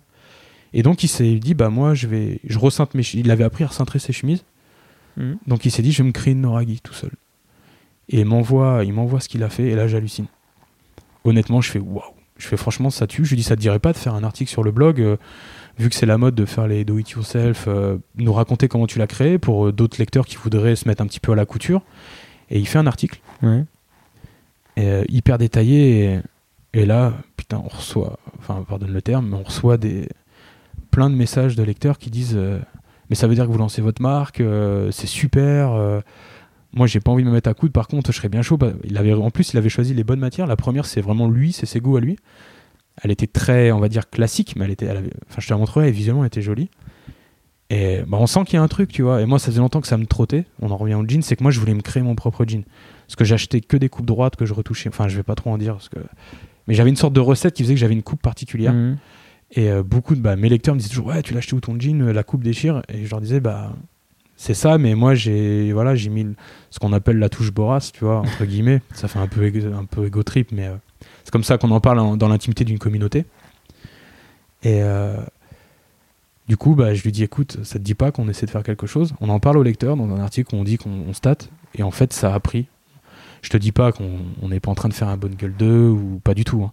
Mais on a vu que peut-être si on sortait sans Noragi, tu vois, bah on aurait peut-être, on pourrait peut-être arriver à les vendre. Ouais. Donc en fait, on est parti dans cette aventure et euh, là, je vais parler de choses que j'ai toujours pas écrites sur mon blog. Je leur avais promis un article il y a une semaine, mais avec le boulot, j'ai, j'ai pas respecté les délais. Donc euh, en gros, là, on, est, on a bien avancé. Lui, il a créé plein de modèles, on a fait plein de protos. Bah ça, c'est, c'est une chez Ok. nous. Et, euh, Ce que tu portes, ce que Ouais. tu me montres là. Ouais, ouais. je ouais, la vois. Tiens, je vais même la toucher. Ouais. Ah, c'est joli. Alors la matière sera pas exactement comme celle-là, Ouais. mais ça sera le même euh, népi un peu comme ça, tu vois, avec le Mm. côté. euh, En fait, elle est 100% soie sauvage celle-ci, Waouh. mais c'est un bout de tissu qu'on a trouvé au marché Saint-Pierre euh, dans le 18. 18e pour les non-parisiens, c'est euh, vers Barbès, et euh, qui a plein de petits tissus quand on veut se mettre à la, à la couture. Il y a, il y a des, ce qu'on appelle des coupons par euh, 1, 2, 3 mètres, ça coûte pas trop cher, et au pire, si tu te rates, t'as perdu 20 euros, quoi. Tu t'es pas, Mm. tu t'es pas ruiné. Et en fait, bah, on, a été, on, on repart faire Première Vision, qui est un salon de matières premières, euh, de tissus, etc. en France. On part le refaire euh, la semaine prochaine. Ok. Et en fait, on a repéré un, on a repéré un denim euh, qui reproduit quasiment cet aspect-là, un denim japonais. Donc là, le but, c'est de prendre les contacts, se faire envoyer, euh, on va aller, on va dire 10 mètres pour faire des protos. Bon courage. Ouais, ouais. ça va coûter cher en plus. je le sens. parce qu'avec le japonais. euh, C'est pas simple. Bon, après, ceux qui viennent là, ils- souvent, il y, a des- y a des sortes d'agents. Tu sais, c'est des mecs qui parlent français. Je découvre vraiment tout. Hein. Je Ouais, tu vas, tu vas découvrir. Moi, Ouais. je l'ai fait quand euh, j'avais ma Ouais, marque. et- Bah ouais, d'ailleurs, j'aurais dû te poser plus de Et les questions. japonais, c'est pas les plus faciles parce qu'ils. Et c'est vrai que le, le problème, c'est que le Japon, bah, c'est très loin, donc euh, il faut expédier. Et puis après, t'as toutes les, les douanes, Ouais. les frais de douane. Elle est chère déjà de base ouais. en plus. Ouais, c'est déjà très cher et tu rajoutes euh, des frais. Mm. Enfin, bref. Tu verras Ouais, ouais. Bah, le but, c'est on va essayer, tu vois. Ouais, ouais, mais c'est ça. Euh, là, je dois voir. Demain, je vois un modéliste. Bon, là, c'est. Je te fais une exclue. hein, J'aurais dû en parler dans un article, mais je serai en retard. Demain, je vois un modéliste euh, connu par ma soeur. Tu vois, on fait tout. On garde le Mhm. côté un petit peu. Pas débrouille, mais on fait les choses un peu. Un petit peu en indé, comme ferait un rappeur à monter sa maquette. euh, il a pas de thune, donc il va dans un studio qui connaît Ouais. un mec, machin, tu vois. Et euh, on espère vraiment arriver à sortir quelque chose avant la fin 2019. Cool. Et euh, ouais. Bon, il y a encore plein d'interrogations. je- J'en parlerai dans un article. Je vais pas tous Non, spoiler là. non, non, spoil pas. mais en gros, on- il reste la question de l'argent. Tu Ouais. vois Surtout que moi, je viens de cramer mes économies pour un achat immobilier. Donc, euh, la, la, la collection de baskets dont je parlais devrait financer cette marque. Ouais. Et j'en ai beaucoup de mes lecteurs qui me disent Mais monte un, monte un Ulule et fais un Kickstarter, on Ouais, fera des précommande, précos. ouais, Alors, je bien. sais pas si c'est mon côté street ou pas. Mais tu sais, je vais, je vais parler deux secondes comme un, comme un film de voyou, tu vois. Mais j'aime pas avoir de chrome. J'aime pas cette notion de devoir de l'argent à quelqu'un. Mhm. Et si je me rate, je vais me rater avec nos fonds propres, tu vois. Imagine, on se plante complet, j'ai pas envie de d'embarquer des, des gens en plus qui me suivent, qui m'ont fait confiance. Pour une première, peut-être avec de l'expérience, quand je Bah, sais comment ça tu fais pas 100, t'en fais, t'en fais, t'en fais 50, et puis voilà. Ouais. Bon, on verra, mais en fait, on a là, c'est on est en train de développer des, des accessoires Mhm. qui sont purement dans le délire street héritage, dans notre Ouais. truc, qu'on est en train de, de faire et qu'on va vendre pour financer en partie euh, la marque, au moins les Est-ce débuts. que t'as tu autour du cou là. Ouais, je t'en ai ramené un, tiens, c'est un cadeau. Alors, je- Ah, c'est adorable. je pense que la couleur, c'est celle qui elle ira bien avec tes, tes vêtements. En Et gros, donc, là, tu fais ça comment? Bah, je peux pas en parler. Tu, pour l'instant, Ah, on dit pas ce que c'est. Désolé, euh, ceux qui nous écoutent, tu leur montreras quand euh, j'aurai fait l'article. Exactement. Mais en gros, le but, c'est. Quand tu vois, on parlait de street héritage, là, tu as la notion d'héritage, et il y a quelque chose qui nous tient à cœur, c'est créer des vêtements. On sait très bien que c'est une des industries les plus polluantes. J'ai pas une conscience écologique, euh, en- enfin, je l'ai, mais je j'ai pas encore la culture développée à l'extrême. Puis il y a tellement d'hypocrisie que c'est compliqué. Mais on s'est dit que sur une partie de ce qu'on allait faire, on allait essayer de faire du recycling, ce genre de choses. Et donc là, ce que tu as dans les mains, c'est, du recycling. Top. Voilà, c'est quelque chose qui était voué. à- en fait, c'est voilà, c'est un vêtement. De toute façon, le recycling, ils se doutent bien que je- on va pas recycler des bouteilles de verre. Donc c'est un vêtement qui avait été mal retouché, Ouais. qui était invendable et qui aurait pu aller à personne. Donc plutôt que bah, on lui donne une seconde vie. Et ça, tu pourras le porter, par exemple, avec ta M65, ton jean blanc, tu vois, Ouais, un t-shirt. tes UK10, un tee, et t'es parti, tu vois. Cool. Après, ça te plaît ou ça te plaît pas, tu vois, c'est particulier, mais euh, C'est adorable. temps- Franchement, merci temps, beaucoup. voilà. Et c'est très beau. Parce que je t'avais euh, dit que les Noraghi, j'en aurais pas assez pour en offrir aux copains, tu vois. Donc au moins, t'es le premier à qui je, je le montre, hors euh, quelques photos euh, Ouais. pour les plus. Il y en a qui ont repéré un petit peu, les lecteurs les plus assidus. Mais euh, Moi, c'est top. Mais en tout cas, c'est euh, ça. Je trouve que ça clôt bien. euh, Enfin, ça clôt quelque chose parce que ça, ça clôt bien ta vision et, Ouais. ta passion, mais en même temps, ça ouvre sur des perspectives qui vont être assez cool à mon avis dans les quelques mois et années à venir pour toi. Ouais, Enfin, c'est- c'est aussi. euh, Enfin, c'est un kiff en vrai. ouais, c'est un vrai kiff, je euh, pense. C'est de, mettre, euh, c'est de se mettre à la place des gens qu'on admire et d'essayer de faire un truc euh, à notre manière. Et nous, ouais, le but, En c'est. prenant le temps. Ouais, on a, ouais, bah là, le slow fashion, tu vois, là, on est à l'extrême. là, c'est slow fashion. c'est euh, fashion où je fais mon anglais pourri. Mais ouais, ce qu'on, on- bah moi, j'ai un travail qui me demande beaucoup de temps. Donc, c'est voilà, c'est un peu, un peu à cause de moi que ça avance pas toujours très vite. Ouais. Mais euh, voilà, la marque, c'est Borali. C'est beau, Rally, ouais. On est, on- ça fait longtemps qu'on parle. Je sais pas en fait parce que euh, je suis en train de regarder le truc et Ouais. euh, le timer me dit euh, 44 secondes. J'ai l'impression qu'on a dépassé les 2 heures. Ah ouais? Ouais. Non. Ah si, quelle heure est-il? Ah ouais, peut-être. Ouais, on à 19h30, ouais, on va rendre On l'antenne. va encore tuer des ballons d'eau chaude. Non, mais en tout cas, euh, en tout cas, je suis vraiment, euh, je suis vraiment content de t'avoir reçu. Non, bah c'est cool. de C'était vraiment, euh, vraiment cool euh, de nous avoir raconté tout ça. Ouais. Euh, et puis, et puis, bah, je vais te demander comme aux autres qui t'aimerais entendre. Ouais. Bah déjà, je vais te remercier avant parce que tu vois, je reste un petit blog. Enfin, ça reste un truc de niche. On est, j'ai une petite audience et c'est dur de se faire connaître quand on fait pas du réseautage à tout va. Ouais.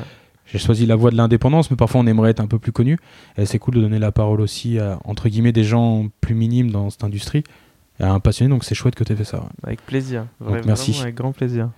Alors, pour citer, euh, j'y avais pensé, j'avais plusieurs noms. Alors, c'est quelqu'un que je connais pas physiquement, Ouais. dont je porte aucun vêtement, et qui pourtant, on a des discussions sur Instagram et que je trouve vraiment sympa, et sans pouvoir en parler, a fait des choses chouettes pour moi. C'est le créateur de Drapeau Noir. Je- tu le connais peut-être, toi? Ben, on, pareil, on a Ouais. Quelques, discussions aussi. Et c'est typiquement une marque que je voyais. J'ai pas un- d'un très bon oeil toutes les marques françaises. Et au début, j'ai parfois été dur sur sa marque, tu vois. Et aujourd'hui, Mhm. je trouve que ce qu'il fait est vraiment cool. C'est à la fois bien pour les Français qui ont des styles très simples. Tu peux à la fois les porter dans des looks typés comme moi. Et euh, Boras portera du drapeau noir à, à la prochaine saison, c'est sûr. Mhm. Donc ouais, je serais curieux un petit peu de. Je connais rien de son parcours finalement, parce que je j'ai pas lu d'article sur lui. Donc c'est que visuel. Donc je... ok. si tu si t'arrives, parce que je crois qu'il vit au Portugal, donc si Bah, t'arrives en à fait, on l'attraper doit se voir euh, la prochaine fois qu'il passe Ah ouais? en France. Euh, m'a-t-il dit, Euh, mais euh, bien sûr que ouais, avec, avec grand plaisir. Faudrait que je, faudrait que j'arrive à le, Ouais. à l'intercepter. Bah, ça serait cool. Je pense qu'il y a des choses chouettes à dire. Ouais, ouais, et, je pense. ouais. Et sa marque, elle mérite de. bah, ça, ça marche bien, je pense. Elle mérite encore un peu plus d'avancer. Mhm. Il prévoit des choses cool. Euh, allez, je vais prendre un, un 100% digital. Alors, c'est un style qui est encore plus particulier que le mien, mais je parlais beaucoup de l'avant-garde japonaise euh, avec Yoji Yamamoto. Mhm. Et c'est un pote à moi qui s'appelle Corentin, mais qui est connu sur Instagram sur le nom de. Alors, ça s'écrit RNDM IZ2, mais en fait, c'est Random Random, Randomize, tu vois, ça se dit comme ça. Je te donnerai le compte Instagram. Ouais. Et en fait, il a, il a percé dans un style très minimaliste. Il doit avoir presque 24 followers. Et il est en train de monter un shop à Bordeaux. Et lui, je pense qu'il a plein de choses à dire euh, qui peuvent être intéressantes. Encore très loin, encore une autre vision du Japon qui est complètement, qui est liée à la mienne, mais qui, au niveau des vêtements, est complètement différente. Il n'y a pas de couleur, tout est noir, tout est dans les volumes. Ah ouais. C'est encore une autre manière de voir des détails. Tu sais, je sais plus qui, qui disait euh, les goûts s'affinent et les coupes s'élargissent. Bah là, on est en plein dedans avec lui. Enfin, tu verras. Et euh, alors un troisième, un troisième, un troisième. Ah, tu peux, tu peux en prendre tant- autant que tu veux, mais Ouais. tu peux t'arrêter là si tu veux. hein. Bah, je, je pourrais te. Vu qu'on parlait aussi de workwear euh, très classique, et même s'il est très classique et que je porterai pas ce qu'il fait, il est quand même, je trouve, créatif. C'est euh, Craft, Craft, euh, Crafted, Crafted Paris, Clément, Ouais, Clément. ouais, qui bosse bah, avec Brut Qui bosse avec, Ouais, avec je, Paul. je pense que ça pourrait être intéressant de. Ça pourrait être intéressant, je serais curieux. Il m'avait plusieurs fois invité à aller prendre un café, bah, comme tu as fait longtemps avant, et à chaque fois je prends pas le temps, j'ai merdé. Donc je serais au moins curieux de l'entendre. Et euh, allez, un dernier, pour t'en donner quatre. J'y avais pensé. Ah si. Euh, je vais. Son prénom, c'est la, la créatrice de la marque. euh, mince. De bonne facture. Ah oui. Une marque Ça française. s'appelle pas Déborah Ouais, c'est Déborah, c'est ça. Une marque française que je trouve euh, Ouais, complètement à part du reste. Et euh, je crois qu'elle est assez discrète. Et honnêtement, Exactement. Je l'ai rencontrée une euh, fois ouais, et je lui ai dit, euh, et je lui ai dit que je voulais parler d'elle, etc. Et je voulais qu'on se rencontre et tout. Et puis elle m'a dit, ouais, ok. Et puis après, on s'est envoyé des messages sur Insta et puis après, ça s'est jamais fait. ouais, Mais elle a l'air euh, vraiment très gentille et j'ai eu pas mal d'échos de la part de gens qui ont travaillé avec elle qui m'ont euh, qui m'ont raconté que c'était euh, c'était une vraie aventure. Ouais, c'est Voilà. une belle personne en plus. Ouais, en Ouais, plus, ouais, quelqu'un de passionné et ce qu'elle a lancé est une vraie aventure parce que c'est c'est un projet euh, audacieux en France Mm. de vouloir faire du made in France à ce point-là avec euh, tellement de détails et Bah, elle est très japonaise dans son approche. Parce qu'en fait, une des choses que j'ai pas dites, c'est qu'en fait, ils font pas de concessions sur le produit. Mm. Ils raisonnent pas en marge le prix qu'il y aura derrière. Enfin, du moins, c'est pas flagrant. Et ces produits sont sans concession, je trouve. Et puis en plus, enfin, le truc c'est que c'est les Japonais qui les achètent. Enfin, ce Ouais. genre de, de produit est fait Ouais. pour eux. Parce que je pense que le prix bloque beaucoup en France, Ouais, ouais. où on a encore du mal à. Mais c'est assez dingue. J'ai récupéré une parka, là, c'est un proto que, Mhm. que j'ai récupéré d'un lecteur. Et euh, oh, on m'aurait mis euh, un label japonais euh, X Ouais. que je connais pas, j'aurais cru que c'était ça. C'était, j'ai été sidéré. Je lui ai écrit sur Insta pour lui dire que c'est la première fois que je suis sur un de ses produits, et je trouvais ça assez dingue. Et Elle m'a remercié. Enfin, je savais pas, je sais pas si c'est elle qui était derrière le compte Insta. je sais Elle m'a juste remercié. Je crois qu'il n'y a pas très grand pudique. monde euh, derrière. le- Bah, c'est ce qu'on m'avait dit que l'équipe Ouais, était limitée C'est très limité. en, en ressources humaines. c'est un peu un tour de force de faire ça, de Ouais. sortir des collections, de sortir euh, de tels shootings. et- Ouais, bah ça en rajoute. Bah ça donne. Bah, Ouais, mais ça même en top de la liste alors. T'as que raison, t'as ouais. raison. Ça me, ça me, c'est quelqu'un que j'avais pas, que j'avais oublié. Ouais. Ah, parce de- que très de noter. au final. Exactement. Ouais.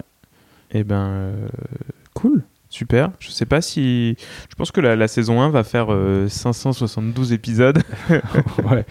non, je vais, je vais, je vais devoir euh, quand même la limiter, mais en tout cas là, j'ai une belle liste de personnes avec euh, tout ce que j'ai noté. Ouais. En fait, il y a tellement de gens dans ce milieu. Ouais, ouais, que- mais et de gens passionnants, et de gens Ouais. passionnants, franchement. Que tu- ce que je te disais, euh, le créateur de cadeaux, sur le papier, une marque que j'aurais pas forcément regardé. Mm. Et j'ai bu ses paroles, quoi. Il Ouais. était hyper intéressant. Et un pur passionné derrière qui sort le produit qu'il a toujours kiffé, qu'il a découvert ailleurs. Entre guillemets, ce que je fais avec c'est- Ouais. c'est un peu. Si je pouvais avoir une histoire, ne serait-ce qu'un dixième, un centième de sa success story, je serais content. C'est faire un truc sur un truc qu'on aime, sans Ouais. se soucier du reste, c'est chouette. Vrai. Raconter ses difficultés et tout, enfin, est très inspirant. Bon, bah génial. Bah merci beaucoup à toi. Bah, moi. Franchement, grand merci. Euh, comme je, comme je dis à la fin à chaque fois, écoutez, partagez, abonnez-vous, euh, parlez-en autour de vous. Euh, si vous avez aimé le podcast, euh, mettez un petit cœur là ou un petit pouce ou tout ce que vous voulez. Ouais. Et puis voilà. Ouais, super. Bon, en tout cas, merci. Et puis, bah, j'espère que vous découvrirez un autre pendant du vêtement que vous ne connaissiez peut-être pas. voilà. À mon avis, oui. Allez, merci Arnaud.